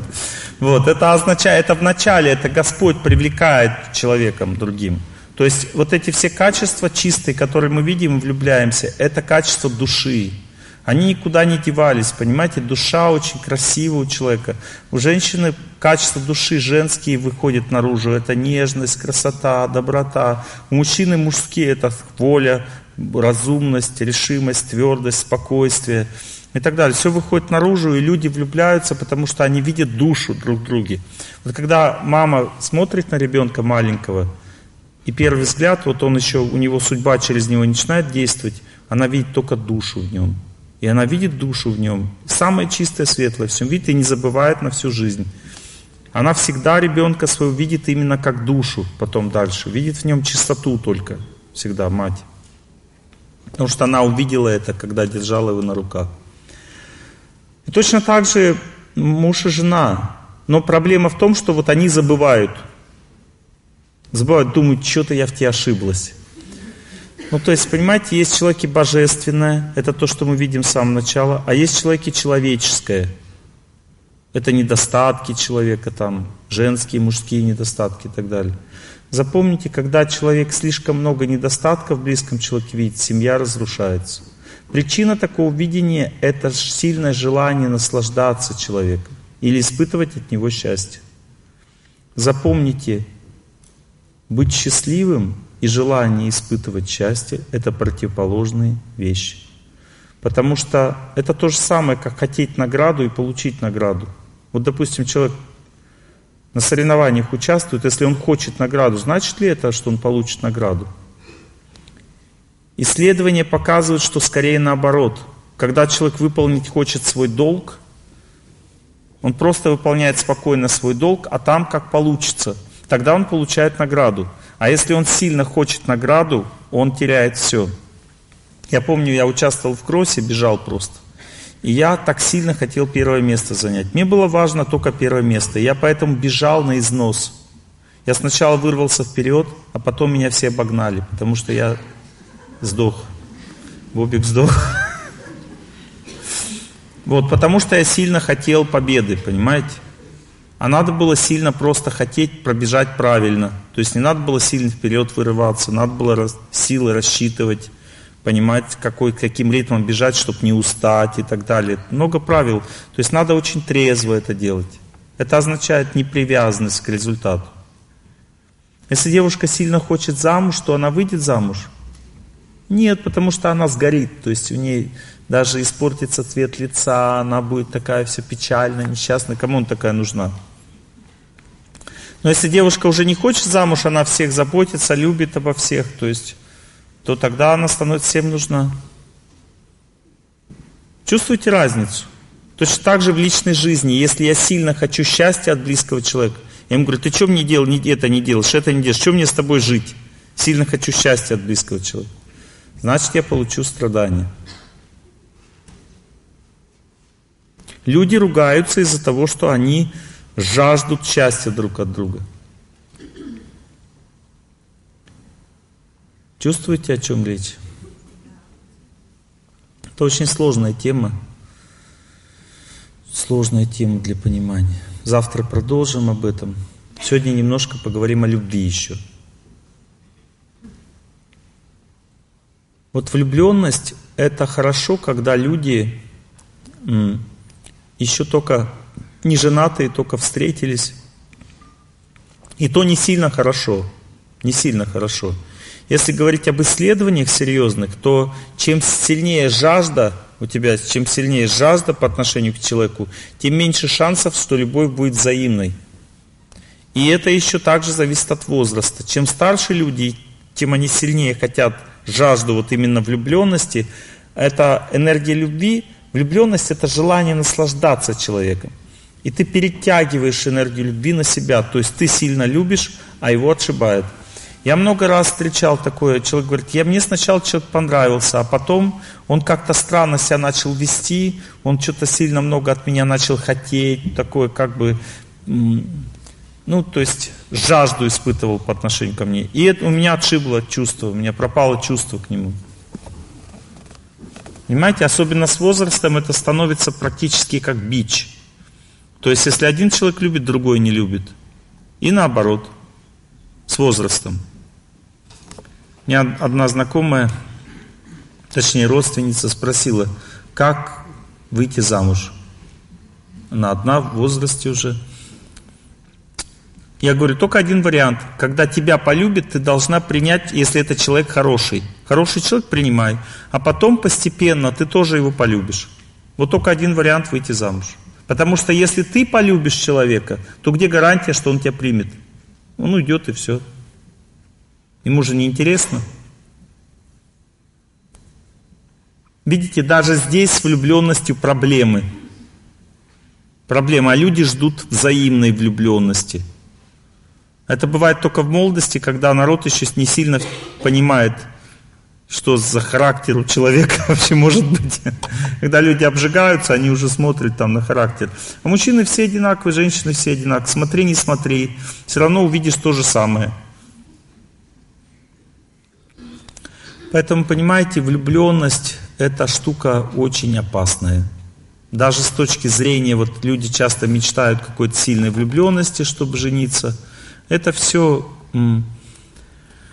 очень опасно, потому что чем сильнее влюбленность или жажда, или страсть, тем сильнее судьба тяжелая выходит наружу. Точнее, наступает бразильский телесериал. Ну, то есть, понимаете, да, пив-пав там, все как бы и все остальное. Чем сильнее влюбленность, тем страсти больше в отношениях, скандалов, ругани, жести и истощение и бросание. Вот такая вот песня. С другой стороны, когда люди работают над собой и качество, качество личности нравится, вот человек хороший, на основу, на первое место, человек хороший раз, симпатия есть, то есть влюбленность есть, но она невысокая, невысокий бал такой, нет э, жжения такого, горения сильного. Вот. Симпатия есть, хороший человек, идет тем же путем, что и я. И у меня еще нет жены или мужа, понимаете, тоже важно учитывать.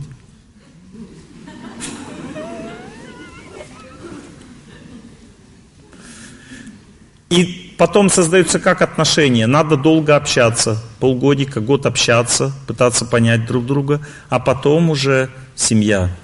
И общаться не в постели, понимаете, а просто гулять, общаться, вот такое общение. Потому что если постельный режим начинается быстро, то происходит интересный феномен.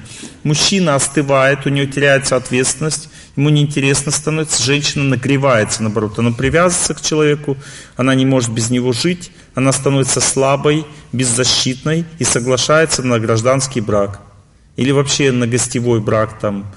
Или мать одноночка становится. Я неправильно сказал, одиночка, да? Одноночка я сказал.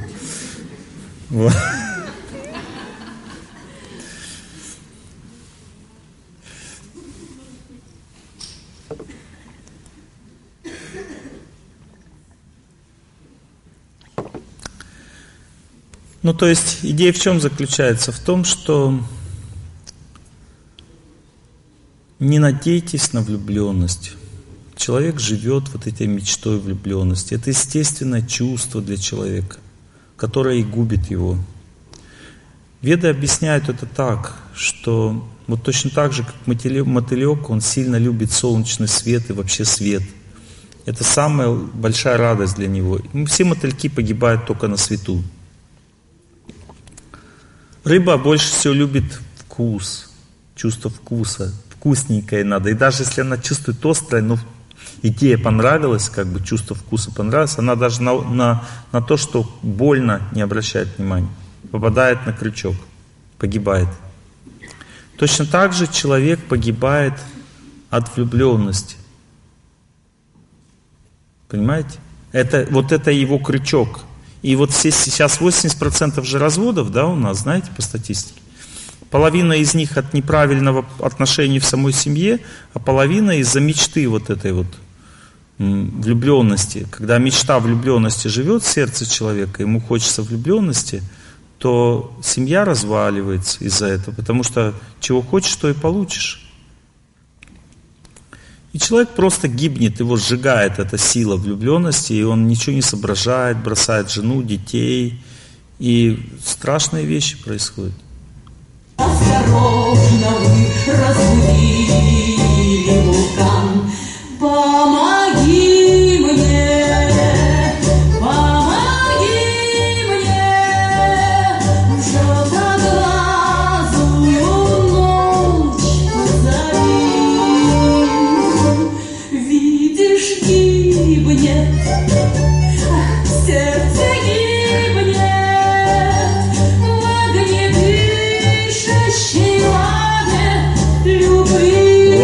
любви.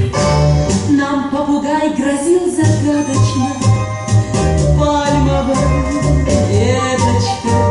и так далее. Грозил Пальмович, не надо. Ну, то есть, понимаете, люди рушат семьи, с ума сходят от этой энергии. Надо быть так внимательным и осторожным в отношениях с противоположным полом, если ты уже женат. Потому что мечта о влюбленности живет в сердце. Трудиться над отношениями никому не хочется. То, что у тебя уже есть, всегда это, от этого устаешь, потому что через отношения между мужчиной и женщиной выходит наружу судьба. Вот когда вы говорите, Олег Геннадьевич, покажите мне мою семейную судьбу.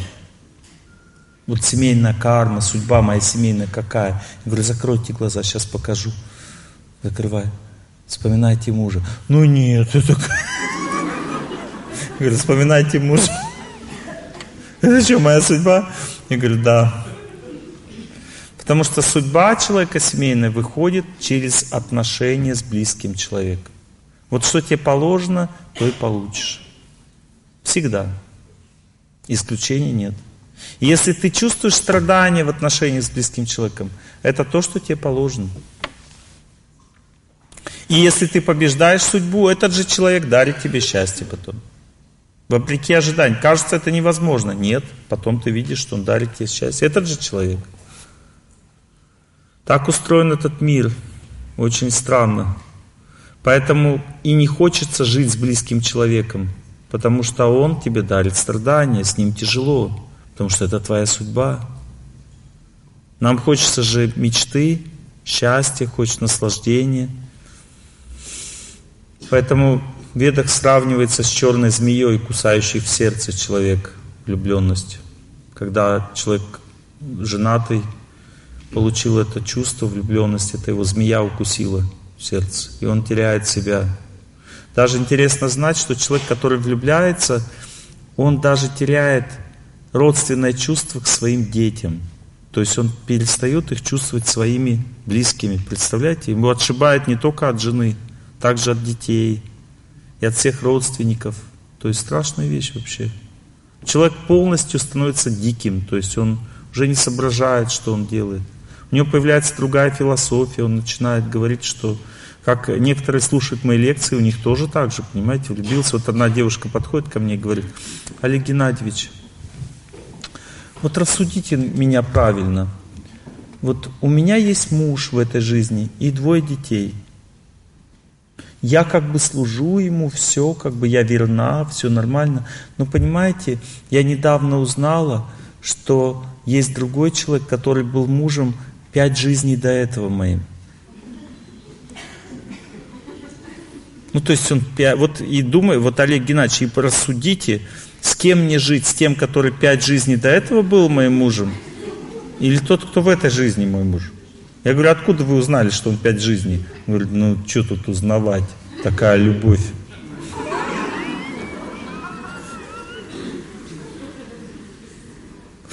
Понимаете, ну, то есть, теории возникают моментально. Какие хочешь, то есть все, что ты знала, она все объединяется вместе и получается стройная теория. Почему надо бросить мужа своего родного? Причина просто одна. Это вот это чувство, сильное, жгучее чувство э, вечного, незаслуженного счастья.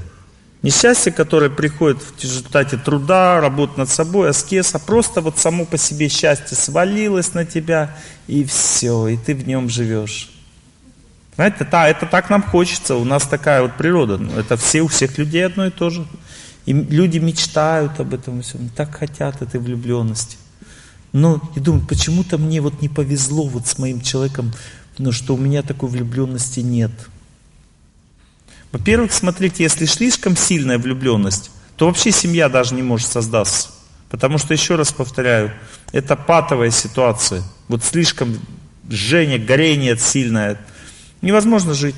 Люди разрушают отношения, потому что много эмоций, истерик, там, боли в этом во всем. А если не слишком сильная влюбленность и семья создается, тогда человек потом думает, зря я создал эти отношения. Ведь не было же влюбленности сильной. Зачем я это все сделал? Получается замкнутый круг. Вот эта влюбленность, она э, людям мозги портит. Для этого нужно изучать, что такое любовь. Любовь на самом деле это труд, который приводит вот к очень верности, чистоте в отношениях, такой глубины, понимаете, это вот если ты, допустим, закрываешь глаза, вспоминаешь близкого человека и не можешь вспомнить, значит, а в постели хорошо, значит, никакой любви между вами нет. А если ты вспоминаешь и ой, Господи, зачем я с ним связался? Это значит, не трудитесь вы сердцем, у вас между вами а, грязь, понимаете, в отношениях, грязь. Если вспоминаете чистая светлая память, это значит чистое отношение. Нить между вами чистая. Поэтому есть такая песня, в ней говорится, ради высокой любви вы обязаны, обязаны помнить, что с нами пожизненно связаны нитью незримою, нитью незримою, наши любимые. И теперь вот об этой нити немножко поговорим с вами. Это правда. Вот, допустим, когда мать чувствует, что ребенок болеет, она переживает иногда, а иногда не переживает. Вот поднимите руку, вот у кого ребенок болеет, но вы не переживаете. Это значит, что ваша нить, вот эта, ваше сердце справляется с болезнью. И вам не надо переживать. Поднимите руку, у кого ребенок болеет, и вы переживаете об этом. Это значит, ваше сердце не справляется. Вот и вся разница. Понимаете, что такое переживание? Это отдавание энергии через эту нить. То есть мы нитью незримую связаны. Между сердцами есть вот эти нити. То есть мой ребенок, мать чувствует опасность, беда, допустим, с ребенком, она раз ей в сердце, она чувствует и отдает сразу ему благословение, энергию счастья отдает ребенку, чтобы его не уничтожила судьба. Когда очень трудно думать о близком человеке, вот здесь а, противно. Это значит, что неправильный образ жизни. Вы не очищаете отношения. Люди пытаются разговаривать друг с другом, стучаться там. Современная психология говорит, стучитесь, разговаривайте. Вот. Но если у тебя отвращение к человеку, как ты будешь с ним разговаривать? Поэтому первое правило это не разговор с человеком, а работа со своим сердцем, потому что есть три стадии победы над судьбой. Первая стадия сначала очистить свое сердце в отношениях, потом очисть ниточку между вами, и потом ты очистишь свою судьбу внутри него. Оказывается, внутри него тоже твоя судьба, и ты можешь ее очистить, но последовательно, три стадии. Сначала ты чувствуешь, что все будет хорошо, у тебя на сердце спокойно, все будет хорошо между нами. Вторая стадия, я могу общаться уже с человеком. И третья стадия, он меняется. Вот, допустим, муж ушел, женщина подходит, говорит, что делать? Я говорю, нужна молитва. Сначала молитвой вы очищаете сердце свое, вы думаете, все будет хорошо. Она говорит, ну я чувствую уже все будет хорошо. Но я не могу с ним разговаривать, он меня предал. Я даже ну, не могу смотреть на него, не то, что с ним говорить. Я говорю, хорошо, это уже вторая стадия, молитесь дальше, и вы сможете очистите ниточку между вами, и вы сможете разговаривать с ним. Она говорит, я не могу в это поверить. Прошло несколько месяцев. Она приходит, говорит, Олег Геннадьевич, чудо. Я вот спокойно его вспоминаю вообще как бы и чувствую, что я могу с ним разговаривать. Я раньше вообще даже думать о нем не могла, а сейчас вообще нормально. Я говорю, пришло время теперь, только пришло время ему позвонить. И сказать, давай будем друзьями, у нас общие дети. Не говорить, возвращайся назад, а давай будем друзьями, начать отношения строить, общаться, дружить. Вторая стадия. И третья стадия, у него совесть начинает просыпаться в сердце. Он начинает понимать, что неправильный поступок совершил. И возвращается к жене. Понимаете? Три стадии. Первая стадия всегда она молчаливая. Хоть звони, хоть не звони. Близкий человек уходит, допустим, ты говоришь, не уходи. Он говорит, вот видишь, ты виноват, поэтому так говоришь, поэтому я ухожу. Или он говорит, ты говоришь, уходи. Он говорит, правильно. Вот я и ухожу. Ну, то есть ничего, что не говори, все против тебя. Но если ты правильно настроен, побеждаешь судьбу в своем сердце, тогда она будет побеждена. Потому что он Почему ушел? Потому что ты точно так же сделала когда-то в прошлом. Человек вечно живет. У нас много жизней до этого было. Мы совершали ошибки, и теперь за них расплачиваемся в этой жизни. Скажет, не может быть, я не могла так поступить. Сто процентов. Вот все, что вы сделали, все, что вы видите перед собой, это вы, ваши поступки с прошлого. Сто процентов. Я просто уже 20 с лишним лет лекции читаю, вижу людей. Ни разу не было такого, чтобы я увидел, что человеку что-то незаслуженно дано. И еще имейте в виду, если вы хотите победить судьбу, то первая стадия – это принятие. Надо своего мужичка с потрохами принять. Какой бы он ни был, прими его сначала, вот это то, что мне положено. А потом он начнет меняться уже после этого. Вернее, потом ты будешь с ним строить по-другому беседу, отношения станут лучше, а потом только он будет меняться. Вот, допустим, скажешь, как можно жить с алкоголиком? Первая стадия – прими, ты виновата. Вторая стадия – влияние, то есть ты ему говоришь, у него совесть уже, он чувствует, что что-то не то, неправильно живет. И третья стадия – изменения, то есть он станет хорошим человеком. Поднимите руку, у кого муж перестал пить благодаря вот этой практике. Ну, раз, два. Пожалуйста, есть люди такие. Все меняется. У кого ребенок исправился благодаря вот этой практике? Тоже несколько человек.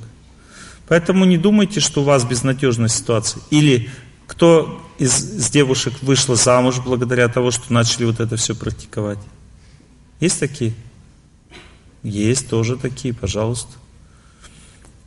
Тренируйтесь, развивайтесь. Все в ваших руках. Человек властелин своей судьбы. Безнадеги в этом мире нет. Есть лень души, нежелание знать, нежелание работать над собой.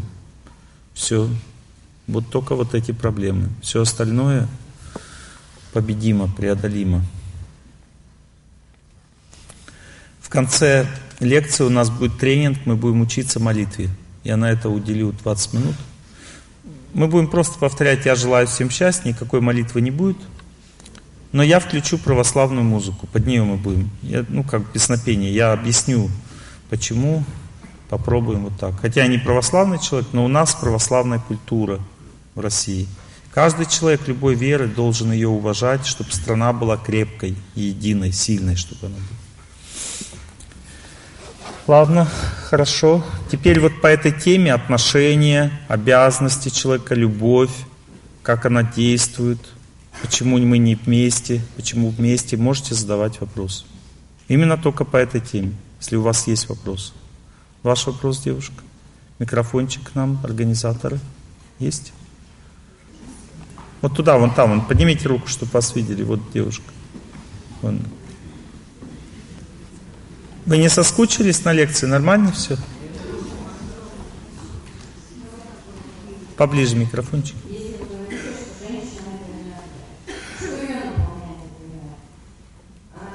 Да, да, да, правильный вопрос. Правильный вопрос. Да, правильно, молодец. Всех людей наполняет энергией мать Земля, потому что Земля имеет женскую энергию. Природа. Это природа, это женская энергия. Она наполняет всех людей. Мужчин и женщин. Запомнили? Вам не хватает природы, у вас сниженное давление, тонус, головокружение. Это не хватает энергии природы. Вам надо заставить себя ходить по утрам, двигаться? Конечно.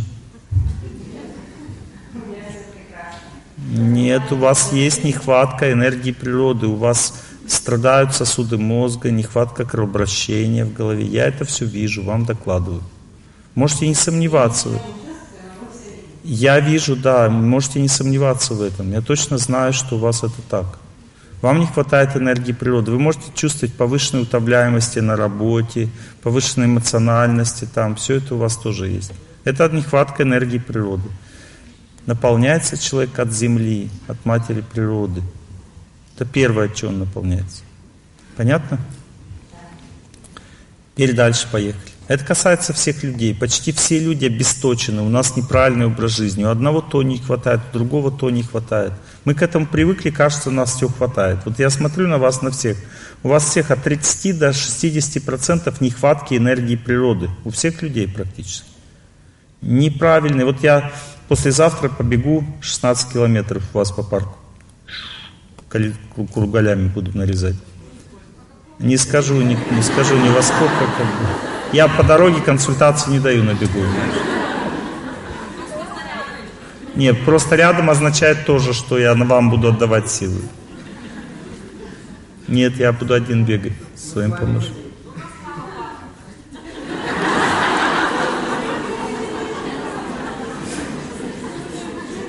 Ладно, я, это разок это так, ситуация была тоже. Я в баню пошел, и один парень, организатор, начал мне там консультации парной. Я говорю, в бане, в туалете консультации не даю.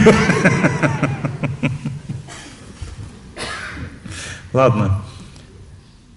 Очень важный вопрос. Запомните, женщина получает силы от женщин. Если у вас не хватает женского общения, вы не наполняетесь. Женщина всегда и мужу, и детям только отдает силы. Она не наполняется от них.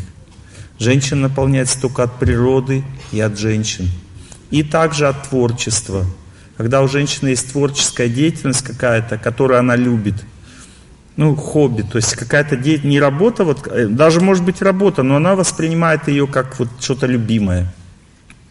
Тогда женщина наполняется от женского общения, от любимого дела и от природы.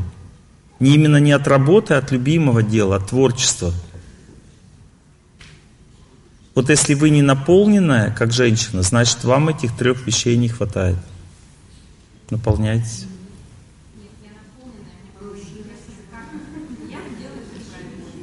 А что спрашивать тогда меня? А? Ладно, хорошо. Хорошо, будьте счастливы. Нет, мужчин наполняется от мужчин. Мужчины женщинам отдают. И работе отдают. Наполняются от мужского общения, от духовной жизни наполняются, от природы. Также. Поэтому мужчине нужно общение с мужчинами, женщины с женщинами. Не надо замыкаться друг на друге. Запомните, если в семье люди зациклились друг на друге, замкнулись, нет друзей, нет э, добрых отношений, нет как бы нет общения правильного, то люди разрушают семью. Они сначала истощаются друг на друге, а потом рас, расходятся. Поэтому очень важно, сейчас спрошу, поэтому очень важно приглашать друзей домой, заботиться о людях, благотворительность, птичек кормить, собачек кормить, всех кормить вокруг. Важно, чтобы в семье энергия двигалась, не застаивалась друг на друге, иначе люди разрушают отношения, истощение наступает. Понятно?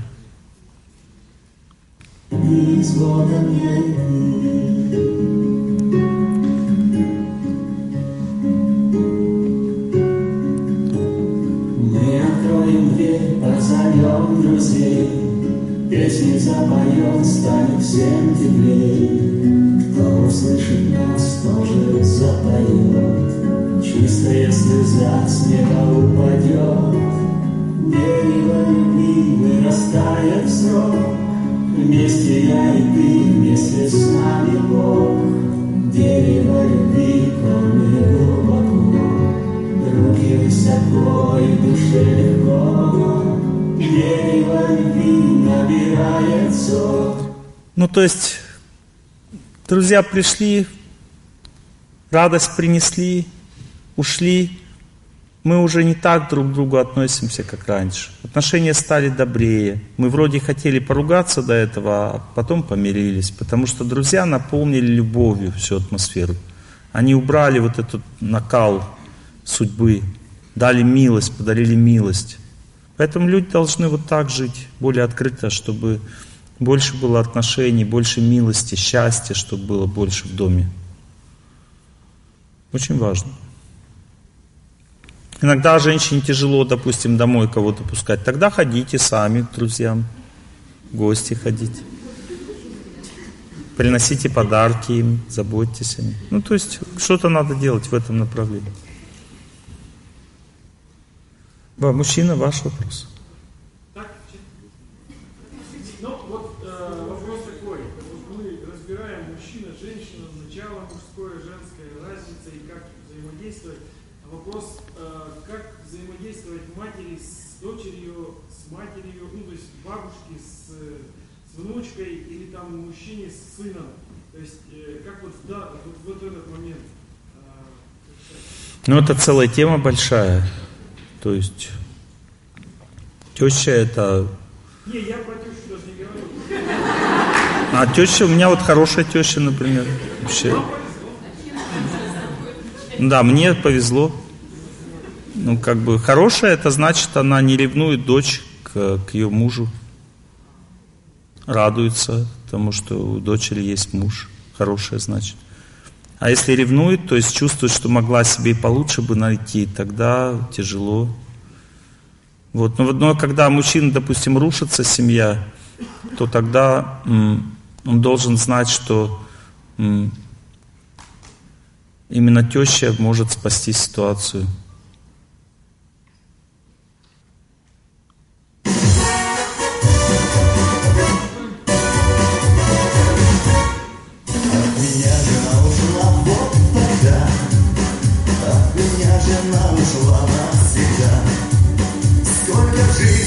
Потел от потерь, сколько в жизни я терпел, а теперь слушай, теща, родной, помоги.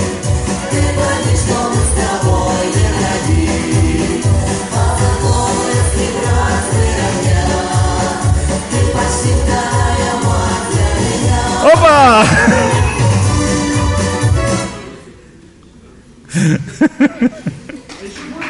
Не, я сейчас я продолжаю тему. Понимаете, есть а, непреодолимые вещи. Например, всегда мать олицетворяет строгость по отношению к дочери. И поэтому нужно знать, что дочь должна к матери относиться просто уважительно. Допустим, может она выполнять ее правила или нет, не имеет значения. Мать говорит, ты должна делать, как я тебе сказала. А она должна просто, дочь, очень говорить, спасибо, мама, я, я понимаю, я буду стараться. Но если это, допустим, греховные правила, можно не выполнять. И, допустим, она скажет, ты что не сделал? Она скажет, да я глупая у тебя, ну неправильно, пока не могу правильно делать, как ты хочешь. Ну, это взрослая дочь. Ну а да. если ребенок еще вот 10 лет, там, 5 лет, то есть вот, вот, вот это Ну, это другая, это целая тема. То есть в целом, вкратце, с дочкой нужно вести себя очень мягко, аккуратно, ласково, объяснять ей все. Наказывать ее э, просто молчанием и лишением свободы. Мальчика нужно поступать всегда очень твердо, решительно. Вот, допустим, пример. Допустим, девочке надо сказать, как правильно. А мальчик, допустим, набедокурил, ему не надо ничего говорить, его надо брать за руку и вести сразу. И он спрашивает, мама, ты куда меня ведешь? Она говорит, как куда? В угол. И он, а зачем? Ну, потому что ты поступил неправильно. И тогда до него доходит. Но если мама мальчику говорит, вот из-за того, что ты так сделал, я тебя накажу, поставлю в угол. Ему ни о чем это, понимаете? Потому что у мужчины психика работает только на поступок. Она на слова не работает. Ну, то есть, а если она говорит, я тебя в следующий раз на- накажу, это вот ноль на массу вообще, то есть нет как бы никаких вариантов понимания, что что-то произойдет. Больше того, когда мальчика мама бьет даже, это ну, тоже неприемлемо. Мальчика должен отец бить только, ну, по, по заднице имеется. Не, не, не бить в плане, а как бы шлепать. Это разные вещи. Там не кулаками, а шлепать просто. Вот. Если мама бьет мальчика, то он что делает? Он думает, я смогу вытерпеть. Потому что, понимаете, есть извечная вот эта вот борьба между силой, мужской и женской силой. Мужчина не может, даже маленький ребенок не может принять, что женщина его сильнее. Даже маленький ребенок. И поэтому мать потом обнаружит, что он так попу напрягает, что ему не больно. Как бы он, наконец, как бы научился терпеть. И он просто, она его лупит, а он показывать свою мужскую силу ей, типа, ты не сможешь мне ничего со мной сделать. Понимаете, это неправильное мышление. И потом такой мальчик садистом вырастает, он издевается над женщинами, потому что мать его била в детстве. Понимаете, то есть, как бы, мать должна слезами, или молчанием, или строгостью воспитывать мальчика. Ответственность в нем, мужскую ответственность вызывать. Семья-то большая, но два человека всего мужиков-то. Отец мой, да я. Там мужик, там всего пять лет. Ну, то есть это правильное мышление, правильное воспитание мальчика. А девочка, она нежная, мягкая, ласковая, с ней надо очень аккуратно. Особенно отец должен аккуратно себя вести, никогда не наказывать дочь, пускай жена наказывает. Мать тоже должна давать наказывать сына а, а, отцу, сама стараться не наказывать. И если наказывает, то наказ правильно, по-женски. Значит, какой-то пример для подражания должен быть. Какие-то должны быть мужчины, которых он берет пример, и они должны ему мужское слово говорить. А? А если нету, значит надо искать мужиков же завались вообще, как бы надо общаться с семьями, куда-то дружить. То есть не то, что их нету вообще, как бы. Нету. Но это значит, это неправильное поведение, это значит, что у вас неправильный образ жизни. Нужно, чтобы были.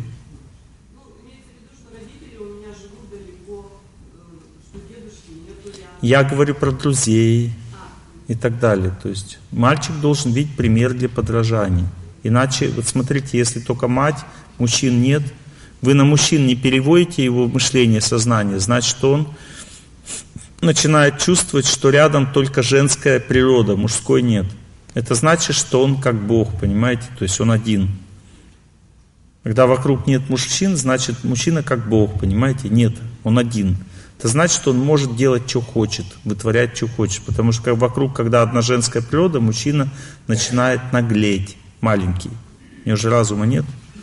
А если мужчина есть, хотя бы вы, например, есть, вот, допустим, вот дядя Федя бы тебя излупил, если так узнал, что ты так себя ведешь. Ну, то есть пример какой-то есть даже хотя бы мужской, или просто дядя Федя иногда приходит, да, я, я бы тебя излупил, да. Вот. Ну, то есть, когда есть просто мужской пример какой-то, тогда он начинает понимать правильно все, становится разумным, смиренным мальчик, когда есть мужское начало его, когда воспитывает, хоть как-то. Все равно изначально всех людей воспитывает женщина. И мужчин, и женщин. Женщина в основном занимается детьми. Но мужчина должен иметь как пример мужское начало, а женщина женское, девочка женское. Э, девочка женское начало, как пример. Это основные моменты воспитания детей. Это очень глубокая тема такая. Надо еще понимать, что когда ты наказываешь ребенка, надо сначала самому успокоиться, а потом наказывать добрым сердцем. Иначе он наказание воспринимает как войну, как сражение. Начинает с тобой сражаться, ненавидеть тебя там и так далее. А если ты по-доброму, с добрым сердцем, тогда он чувствует вину. И даже если ты хочешь что-то объяснить ребенку, сначала успокойся сам, потом объясняй. Тогда ты будешь разум в нем, потому что когда человек давит, разум выключается. Женщина эмоциями давит, разум выключается. А именно разум понимает, как правильно жить. Поэтому даже вот я лекции читаю, не должен давить эмоциями, там, словами на людей. По-доброму все. Тогда разум нормально работает. Любое давление вызывает протест, разум выключается, человек не может понять, о чем речь. Можно еще один вопрос? Про детей? э, проговорили эту тему сегодня. Видите, мужчины, они всегда, им надо новое, то есть они идут вперед. Природа такая устроена. А мы сейчас ответ на вопросы по сегодняшней теме. Ну да, но вы же проговорили сегодня эту тему. То есть сегодня в лекции вы проговорили про ДЦП. Про то, что откуда это берется, от, от того, что... Вкратце, это напряжение, да, психическое напряжение. А что вообще в Писаниях говорится, как вообще с этим ДЦП дальше работать? То есть что, что ребенку или там, ну, взрослому человеку уже нужно в жизни? То есть нужно... Расслабление. Нужна энергия воды и земли. Отсюда сразу плавание. Вот если плавание, то сразу расслабляет. Движи, любые, любые игры на земле подвижные. Вот есть продукты, которые имеют много воды земли в себе. Это овощи, которые растут над землей, допустим, кабачки, тыквы, патиссоны, баклажаны. Они расслабляют. Значит, таким детям больше такой пищи надо давать. Дальше а, корни напрягают, наоборот, корнеплоды напрягают. А, фасоль, там бобы на- напрягают. Вот, ну, поменьше такой пищи. Допустим, зелень сильно расслабляет, больше зелень, можно тушеную зелень. Вот. Фрукты, а, ну, цитрусовые напрягают, а остальные расслабляют. Банан это не цитрусовый, значит расслабляет.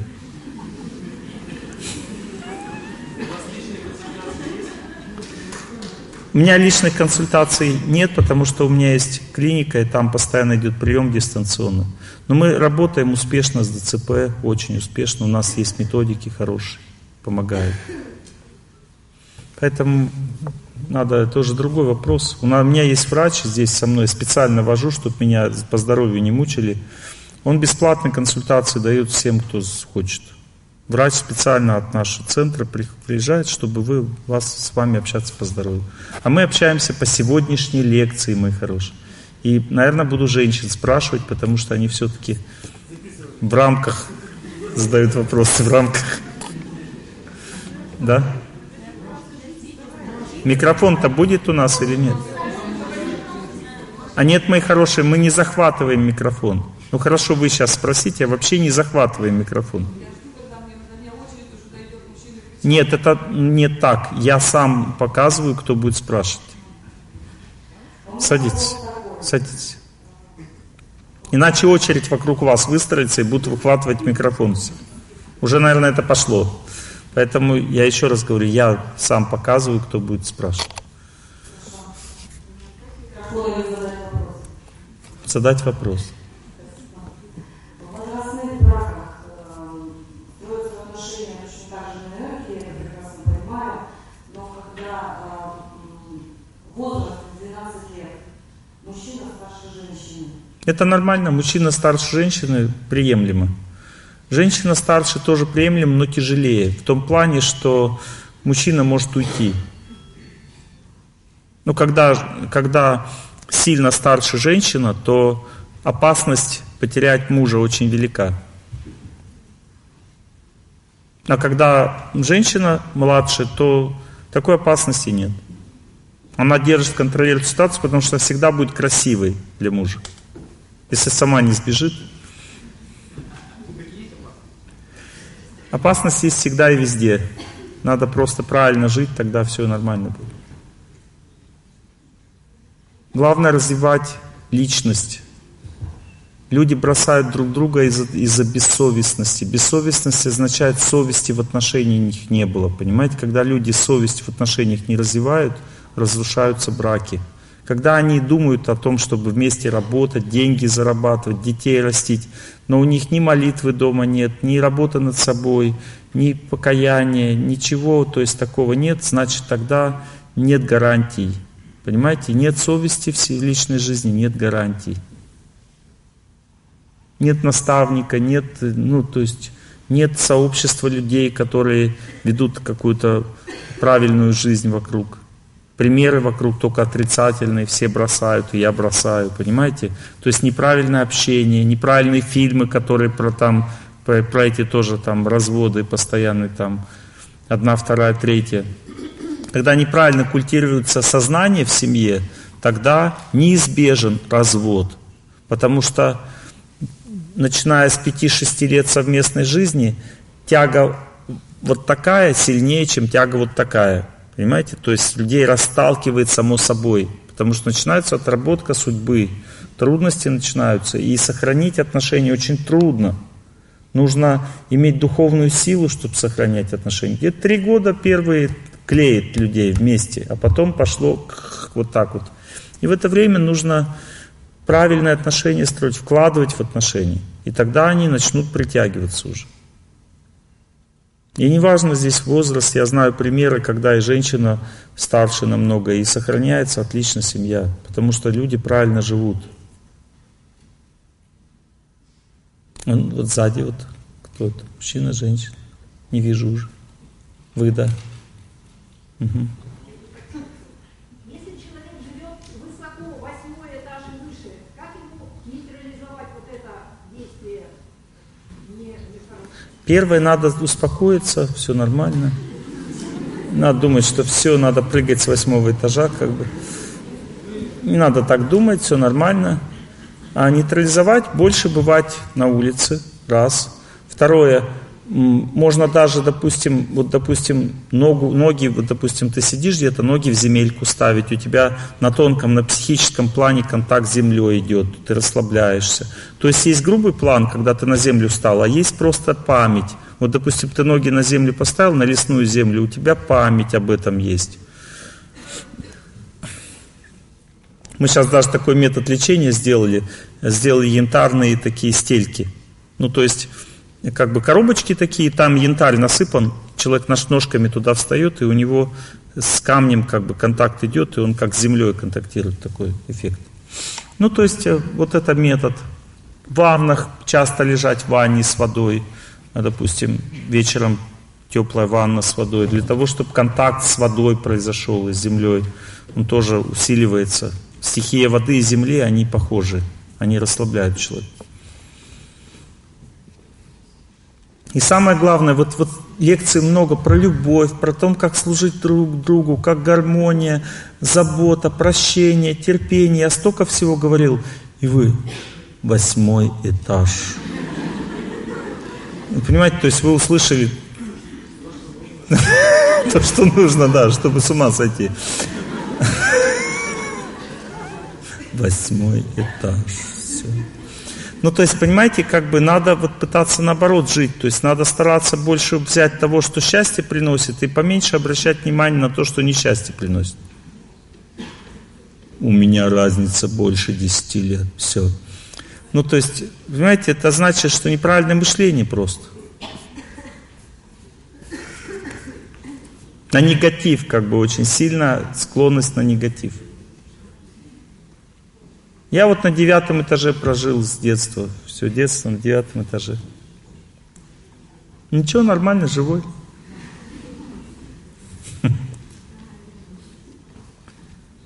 Ваш вопрос, девушка.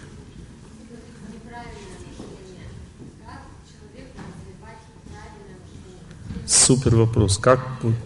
Отлично. Как развивать человек правильное мышление? Супер вопрос. Вот смотрите, всегда все правильное и неправильное мы получаем от кого-то. Мы не замкнутая структура, мы очень сильно гармонизируем, взаимодействуем с этим миром. Допустим, если у вас постоянно идут негативные новости, там, постоянно вот эта вот информация негативная на уши лезет, лезет, лезет, вы же должны с этим как-то справляться. Вы же должны на этом фоне позитивно мыслить. А это невозможно. Потому что когда человек о чем-то думает, он свою психику туда отдает. Понимаете, когда он видит, там убили, там зарезали, там еще что-то, и вот эти новости постоянно идут, человек гасится. Потом дальше сплетни. Манька позвонила там и начала это э, э, на уши садиться. Вот. Что, какой результат? Опять негатив. А если человек ходит в храм, допустим, молится, слушает духовные песни, благостные песни, вот то, что вот песни вот в основном, которые вы здесь слышали, возвышенные песни, хорошие, добрые, они дают позитив. Молитва дает позитив, добрые люди дают позитив, хорошее правильное общение доброе дает позитив. Вот лекции такие дают позитив, должны давать по идее. А вот это вот негатив, вот. Скоро баню все закроют повсеместно, навсегда ли эти сведения верны? И словно муж тут и там ходят слухи в домах, а беззубые старухи их разносят по умам, их разносят по умам. А вы знаете, Мамыкина снимает за разврат его, за пьянство, за кипеж.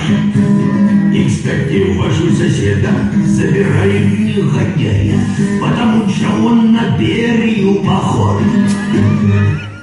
И так далее. Вот это надо исключить из жизни. Это у нас так сильно сейчас развито, это кошмар просто, это просто кошмар. Буквально 40 лет назад, когда Советский Союз был, было 90% положительных новостей. И люди были счастливы. Постоянно вот передача, допустим, а, от всей души была. Там прославляли людей, говорили концерты такие, песни там красивые, хорошие. Ничего вот это вот разврата не было, понимаете, и люди так счастливо жили, у них были улыбки больше на лице. Я помню, в детстве постоянно на улицу выйдешь, и там какая-нибудь песня поется на весь. Пройду по абрикосовой, сверну на виноградную, и на тенистой улице я постою в тени. Вишневые, грушевые, зеленые, прохладные, как будто в детство давнее ведут меня они. Пам-пам-пам-пам-пам-пам. Идешь под эту песню радостно в сердце, понимаете? Культура, в которой мы живем. Надо, если, допустим, культура неправильная сейчас, надо сделать внутреннюю культуру в своей семье, в своем доме. Есть куча нравственных фильмов, огромное количество – фильмов, которые дают счастье, приносят, фильм «Остров» там и так далее. Куча всяких таких фильмов, которые за сердце берут, дают веру в Бога, победу над судьбой, счастье. Вот это все надо смотреть. А вот эту всю ахинею, которую сейчас вот валит на нас, средства массовой информации, массово, этого смотреть не надо, потому что это все отнимает и так то, что у нас мало вот этих сил, быть счастливыми, позитивными, прощать и так далее. Современные песни, тоже появляются хорошие песни. Вот, например, вот эта вот песня. Она приносит счастье, позитив. Она учит, как правильно жить. Вот это все надо слушать, смотреть и наполняться этим. Я уж не говорю про молитву. Мы сейчас об этом тоже будем говорить.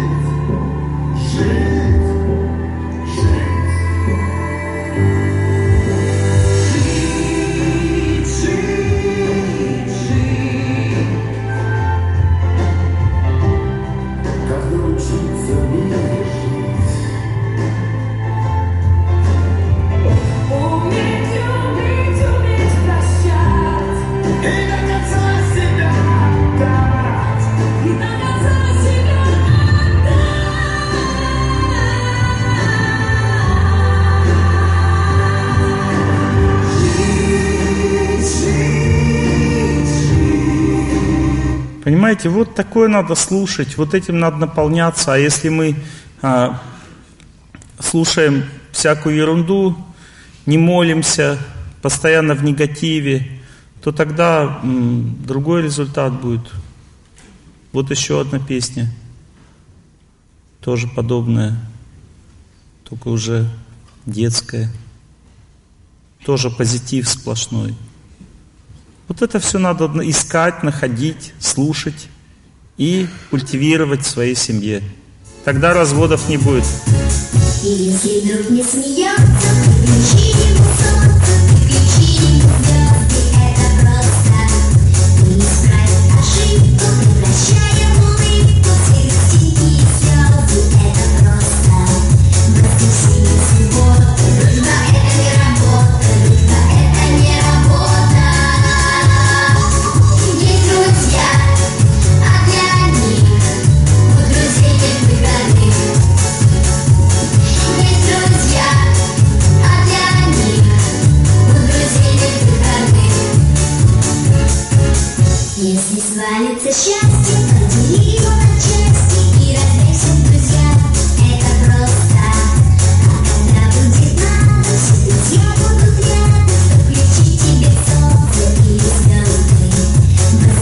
Классно?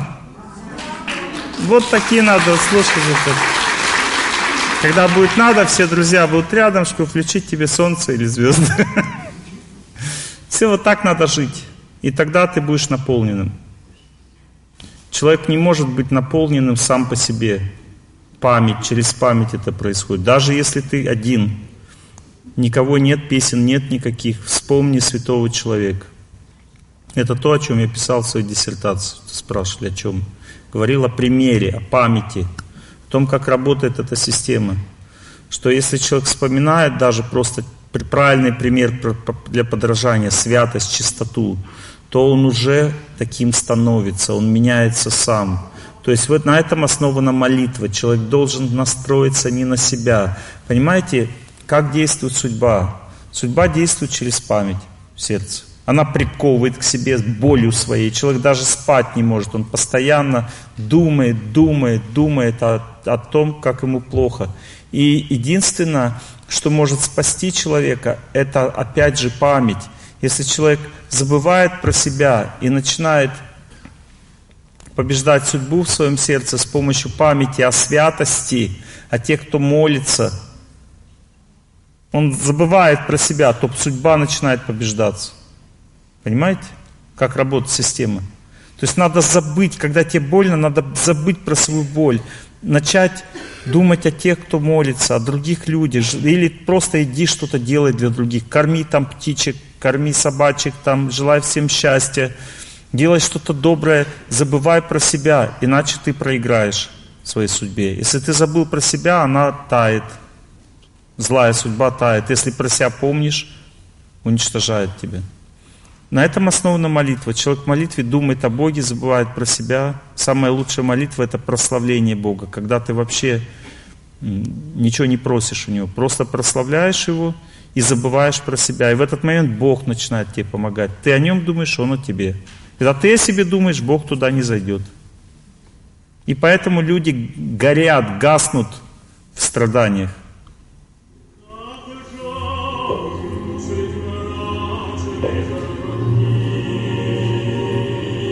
жажду.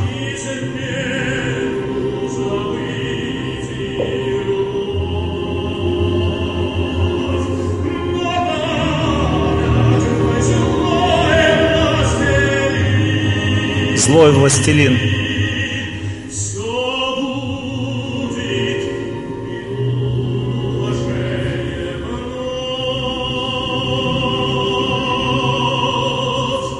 Видите, человек прикован, по память мой злой властелин, все будет. Я как жажду средь мрачных, жажду уже забыть, я хочу забыть, но память мой злой властелин, все будет минувшее и будет. И ты не можешь от этого отвязаться, потому что ты не знаешь как. Хоть ты о ней хорошо думай, хоть плохо о том, что произошло, все равно ты будешь к этому приковываться, и это не безвозвратно. Единственный способ – это начать служить отдавать свою силу Богу, прославлять Бога, заботиться о людях, в храме что-то сделать. Даже на природе просто пройтись, прогуляться, подумать просто о птичках. Это уже мать природа, она тебя будет успокаивать сама. Ты пошел на природу, отвлекся от себя, пошел погулять, будет спокойнее. Пошел в храм служить, еще будет спокойнее. Начал что-то делать другим, еще спокойнее. А если начал молиться, то есть думать о Боге, тогда будет супер вообще спокойно, потому что энергия Бога побеждает препятствия непреодолимые в жизни. Спасибо, хороший вопрос. Еще какие вопросы? Ваш вопрос? Микрофончик. Подождите, подождите, девушка. Олег Геннадьевич, вы говорите, что мужчине нужно говорить не эмоционально, прекрасно говорить, чем хочется. И что женские слова ранят мужчин. Она записала все, видите, все это. Я хотела узнать эти принципы взаимоотношений между мужчиной и женщиной. Можно ли их ну, использовать во взаимоотношениях с сыном взрослым? Да, то же 15. самое. То же самое, да. Да, но очень, дол- очень много говорить. Много? Много раз, да. Вот у меня была дома акция «Выключи свет в, э, в ванной, в туалете» называется. Потому что это экономия энергии, И как бы если ты не выключаешь, значит теряются деньги, как бы все теряется в доме. Вот. А? Да? Ну, я не знаю причину, но так или иначе, я просто, ну, мужчина, он мало соображает, как бы у него глобальные какие-то вещи там в голове. Я выхожу, думаю, выключил, оказывается, нет. И так вот мне жена повторяла, повторяла, выключи, и возвращала меня назад, когда я шел. И один раз у меня такой случай был. Я как бы вышел из ванны, иду и думаю, о, я не выключил свет. Возвращаюсь назад, смотрю, выключил. Я думаю, жене подхожу, говорю, ты выключал? Она говорит, нет. Значит, я сам выключил. Все, значит, автоматически это начало работать. Все, у мужчины вот так срабатывает. У него как бы это все бытовые вещи на автоматизме, когда пошли работать, значит, он будет так делать уже все. А так он не будет забывать. То есть, если ты мужчине хочешь что-то сказать, говори по-доброму и много раз. И до него дойдет. Жене можно достаточно сказать один раз, но надо так по-доброму сказать, что это я не знаю, просто надо очень по-доброму. Практически невозможно, да. Надо так по-доброму, и тогда она поймет, если очень-очень-очень по-доброму, буквально в шутку так вот, невзначай там вообще как бы. И тогда она услышит. А если чуть-чуть небольшое давление, она сразу штыки. И когда вот женщина вообще истину, она слышит легко. Главное очень аккуратно сказать. То есть мальчика тоже нужно эмоционально передавить. Конечно, сто процентов. Он же мужчина точно так же. Эмоции проявил, он сразу напрягается, отгораживается, все. То же самое все. Просто разная реакция. Муж, он может начать как бы звереть, а мальчик, он будет просто избегать общения, такой убегать, будет дистанцироваться сильно, холодеть в отношениях. Сзади девушка. Да?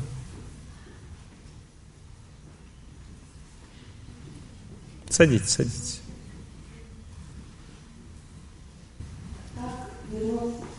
Веру себя как женщину, потому что когда-то мы отношения с сильными закончились.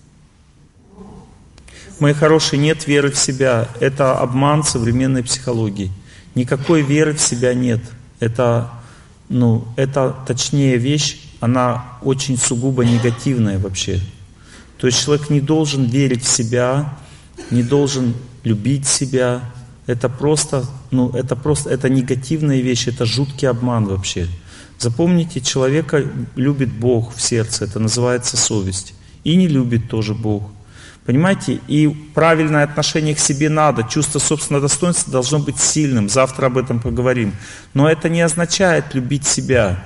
Я хороший, я хороший, я хороший. Но Бог тебе говорит, ты плохой, ты плохой в сердце. И ты, я хороший. Ты его, ну, хочешь переболтать, да? Ничего не получится. Он все равно будет тебе в сердце говорить, а если ты все-таки решил, что ты хороший, это называется лицемерие.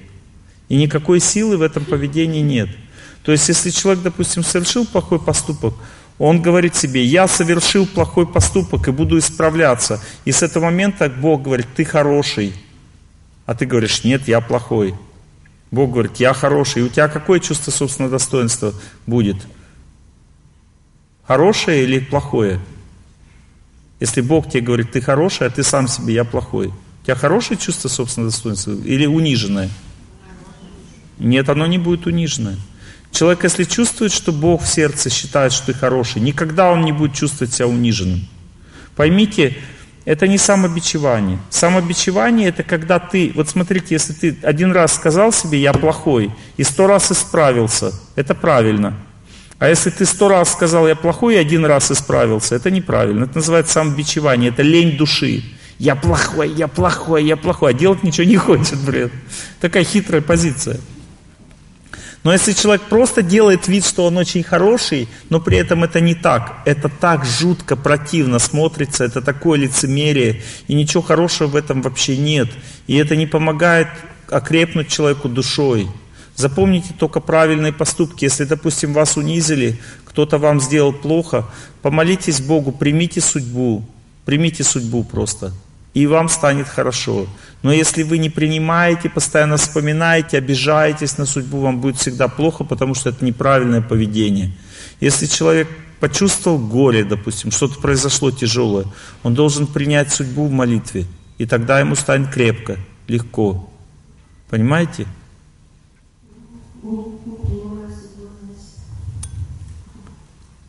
Примите судьбу, победите. Бороться надо! Но сначала надо принять. Если воин, допустим, не принимает судьбу, а борется, то он проигрывает сражение. Это одно и то же. Уверенность в себе, это означает, что ты... Это самовнушение. Я не уверен в себе. Я просто выполняю свой долг так, чтобы Бог в моем сердце был доволен. И это ощущение, что Бог доволен, вызывает твердость духа. Это называется твердость духа, а не уверенность в себе. А уверенность в себе я вам сейчас покажу.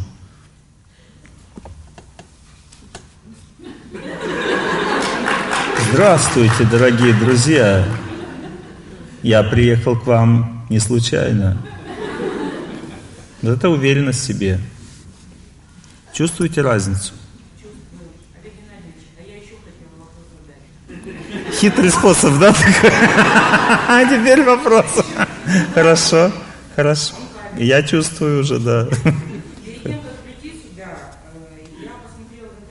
Сплетни, да? Сплетни посмотрели. Сплетни посмотрели, да? Молодец, молодец. Это хорошо. Запомните, когда вы видите сначала плохое в человеке, а потом хорошее, то хорошее вы уже не оцените. Это как, знаете, измазался в одном, в чем-то одном, да? А это было от этого человека, да? Вот так получилось. Этот запах от тебя уже не отстанет. Моя хорошая, мы тему закрываем, потому что вы сейчас перешагнули черту. Я одно только вам скажу. Если я что-то сделал не так в этой жизни, я никогда не смогу сделать так, чтобы люди изменялись к лучшему. Это стопроцентный факт. Понимаете, но если у вас нет этого чувства правильного к тому, кто читает лекцию, дает знания, хоть вы можете быть и очень ученым человеком, и развитым, но если у вас правильного чувства нет к этому человеку, то вы не имеете права слова потому что вы разрушаете веру в людях в этом случае. А если вы разрушаете веру, то тогда все, ничего не остается. Человеку нечего взять. Я сейчас не буду рассказывать про свою семейную жизнь. Я сделал глупость одну, один раз в жизни, рассказать это публично. В результате 15 лет этот ролик люди завистливые крутят в интернет – для того, чтобы меня опорочить. То есть я просто раскаивался в чем-то, а меня взяли и начали этим порочить. Понимаете? Поэтому я не буду этим сейчас заниматься. Хоть вы и сильно хотели бы. Я просто перед своей женой и тещей говорю всем, заявляю, что я в своей личной жизни никакой серьезной ошибки, которая бы дала мне возможность разрушить семью, не совершил. Больше того, я наоборот старался ее всегда сохранить. Просто есть разная судьба у людей.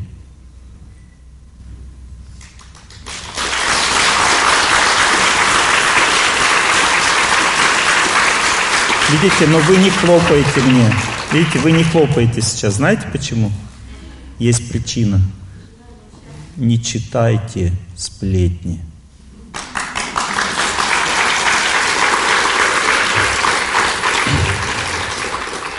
Это очень важный момент, мои хорошие. Если вы хотите слушать чьи-то лекции, не читайте сплетни, вы осквернитесь и потом не сможете. У меня был случай такой. У меня есть духовный наставник, и это было в святом месте в одном. Я лечил людей, в том числе очень развитых, возвышенных. И одна женщина пришла, она, ну, серьезный, духовно развитый человек, она пришла, у меня лечиться, лечилась и начала мне рассказывать про моего наставника то, что не является сутью его характера и жизни. Понимаете, она начала рассказывать то, что разрушает веру. И я выгнал ее, и потом год мне пришлось молиться, чтобы опять иметь с ним те отношения, которые я с ним имел.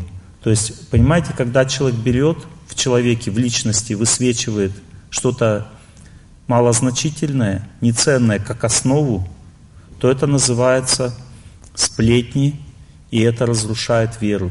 Будьте осторожны в отношениях с такими людьми. Если вы услышали что-то про старшего, кто-то говорит плохое, не оценивая его заслуг, а берет и в точку бьет как бы, то причина в этом только одна, это злоба и зависть. Больше нет причин. Вот представьте, люди в интернет что сделали. Я занимаюсь лечением порядка 25 лет. Они за 25 лет собрали всего 20 примерно случаев, когда я не помог. И люди недовольны.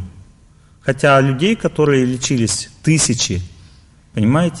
Они нашли, вот сильно старались, нашли всего 20 случаев, и сейчас это как бы пошли это размножать, распространять. Это называется зависть и злоба. Никакой правды в этом нет. Когда человек живет, что-то делает, он всегда совершает ошибки. И есть еще разная судьба. Бывает тяжелая судьба какая-то, но она не дает оснований человеку не делать то, что он делает. Например, если у меня тяжелая семейная судьба, значит ли это, что я не имею права читать лекции по семейным отношениям? Ваш ответ. Не можете ответить. Знайте, что если у человека тяжелая судьба, он еще лучше будет эти лекции читать, потому что он на своей шкуре все проверил. Больше того, если человек правильно все делал, но у него тяжелая судьба, у него будет колоссальный опыт решать семейный вопрос. Понимаете, колоссальный опыт. Поэтому будьте осторожны с тем, что разрушает веру. Будьте внимательны, осторожны. Сейчас в нашем обществе этого много. Спасибо. Спасибо. Спасибо вам большое.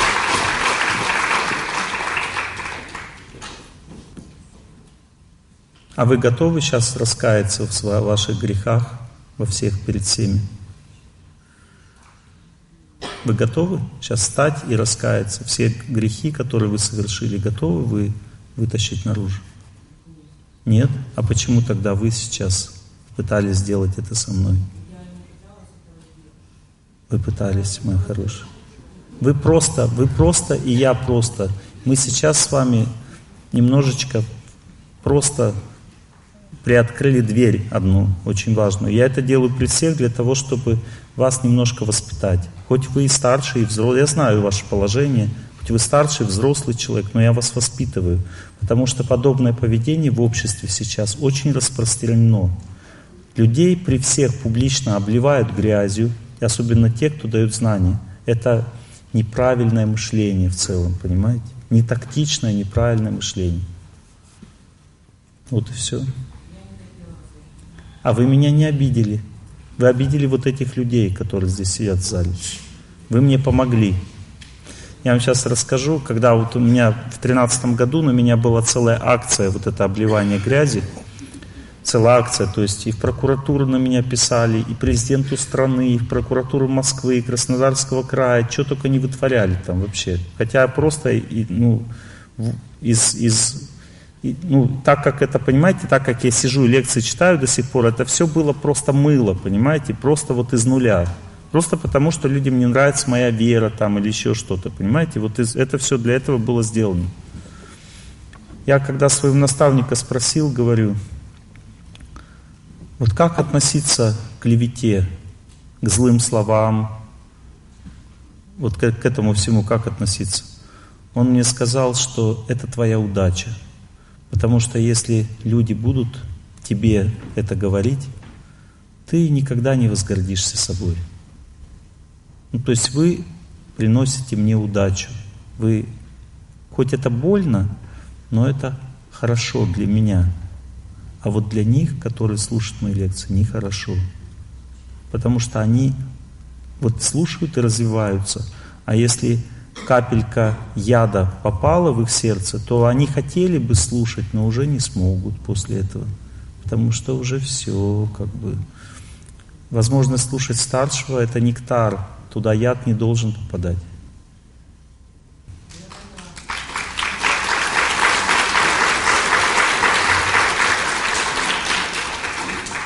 Ладно, мои хорошие, у нас же семейная обстановка тут, как бы для меня место необычное. Все по семейному разобрались. Все. Ладно, значит, сейчас вот чем мы займемся. Спасибо за букет, очень красивый.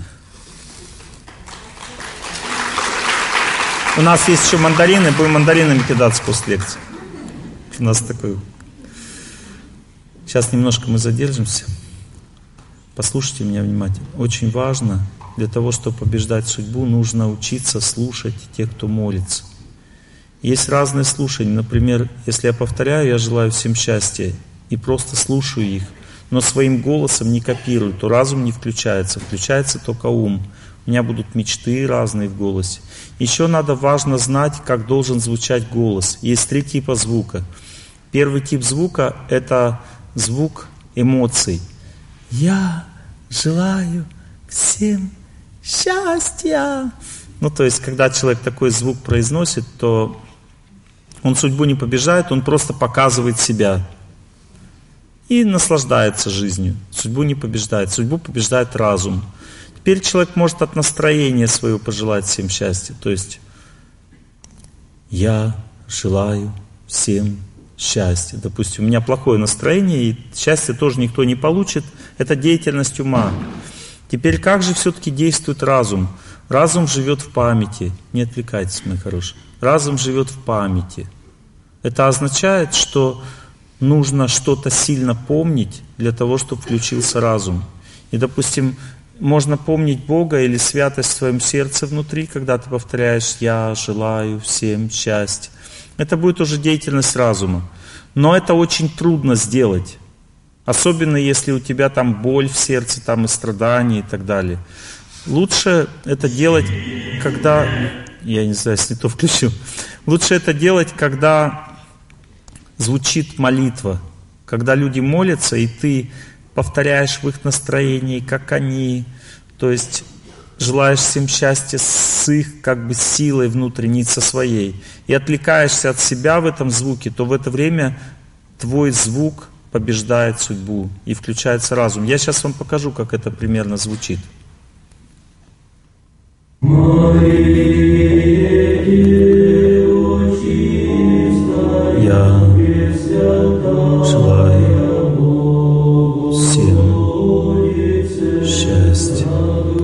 Я сейчас повторял, думая о них, как они, забыв про себя. Если вы так сможете, то постепенно вы сильно включитесь в это, и у вас сердце все спокойнее, спокойнее будет становиться, и станет совсем хорошо потом. Это означает, что судьба отступила, она стала легче. Понимаете? То есть так можно побеждать судьбу. То есть надо включаться вот такое от сердца повторение. Я желаю всем счастья, а дома вы будете молитву в своей вере так повторять. Включите голос тех, кто молится в вашей вере, и повторяйте вместе с ними, забыв про себя, думая о них. И таким образом через память о тех, кто молится совместно, это называется совместная молитва, она сильнее, чем индивидуальная в наше время. Потому что у нас память на негативе очень сильно сосредоточена. В этом проблема. Давайте сейчас сядем прямо и все попробуем потрудиться так сердцем. Вы меня тоже извините, пожалуйста. Я как бы среагировал, может, слишком сильно. Думаю, что неправильно. Надо было не обратить внимания. Иногда тяжело. Я желаю всем счастья.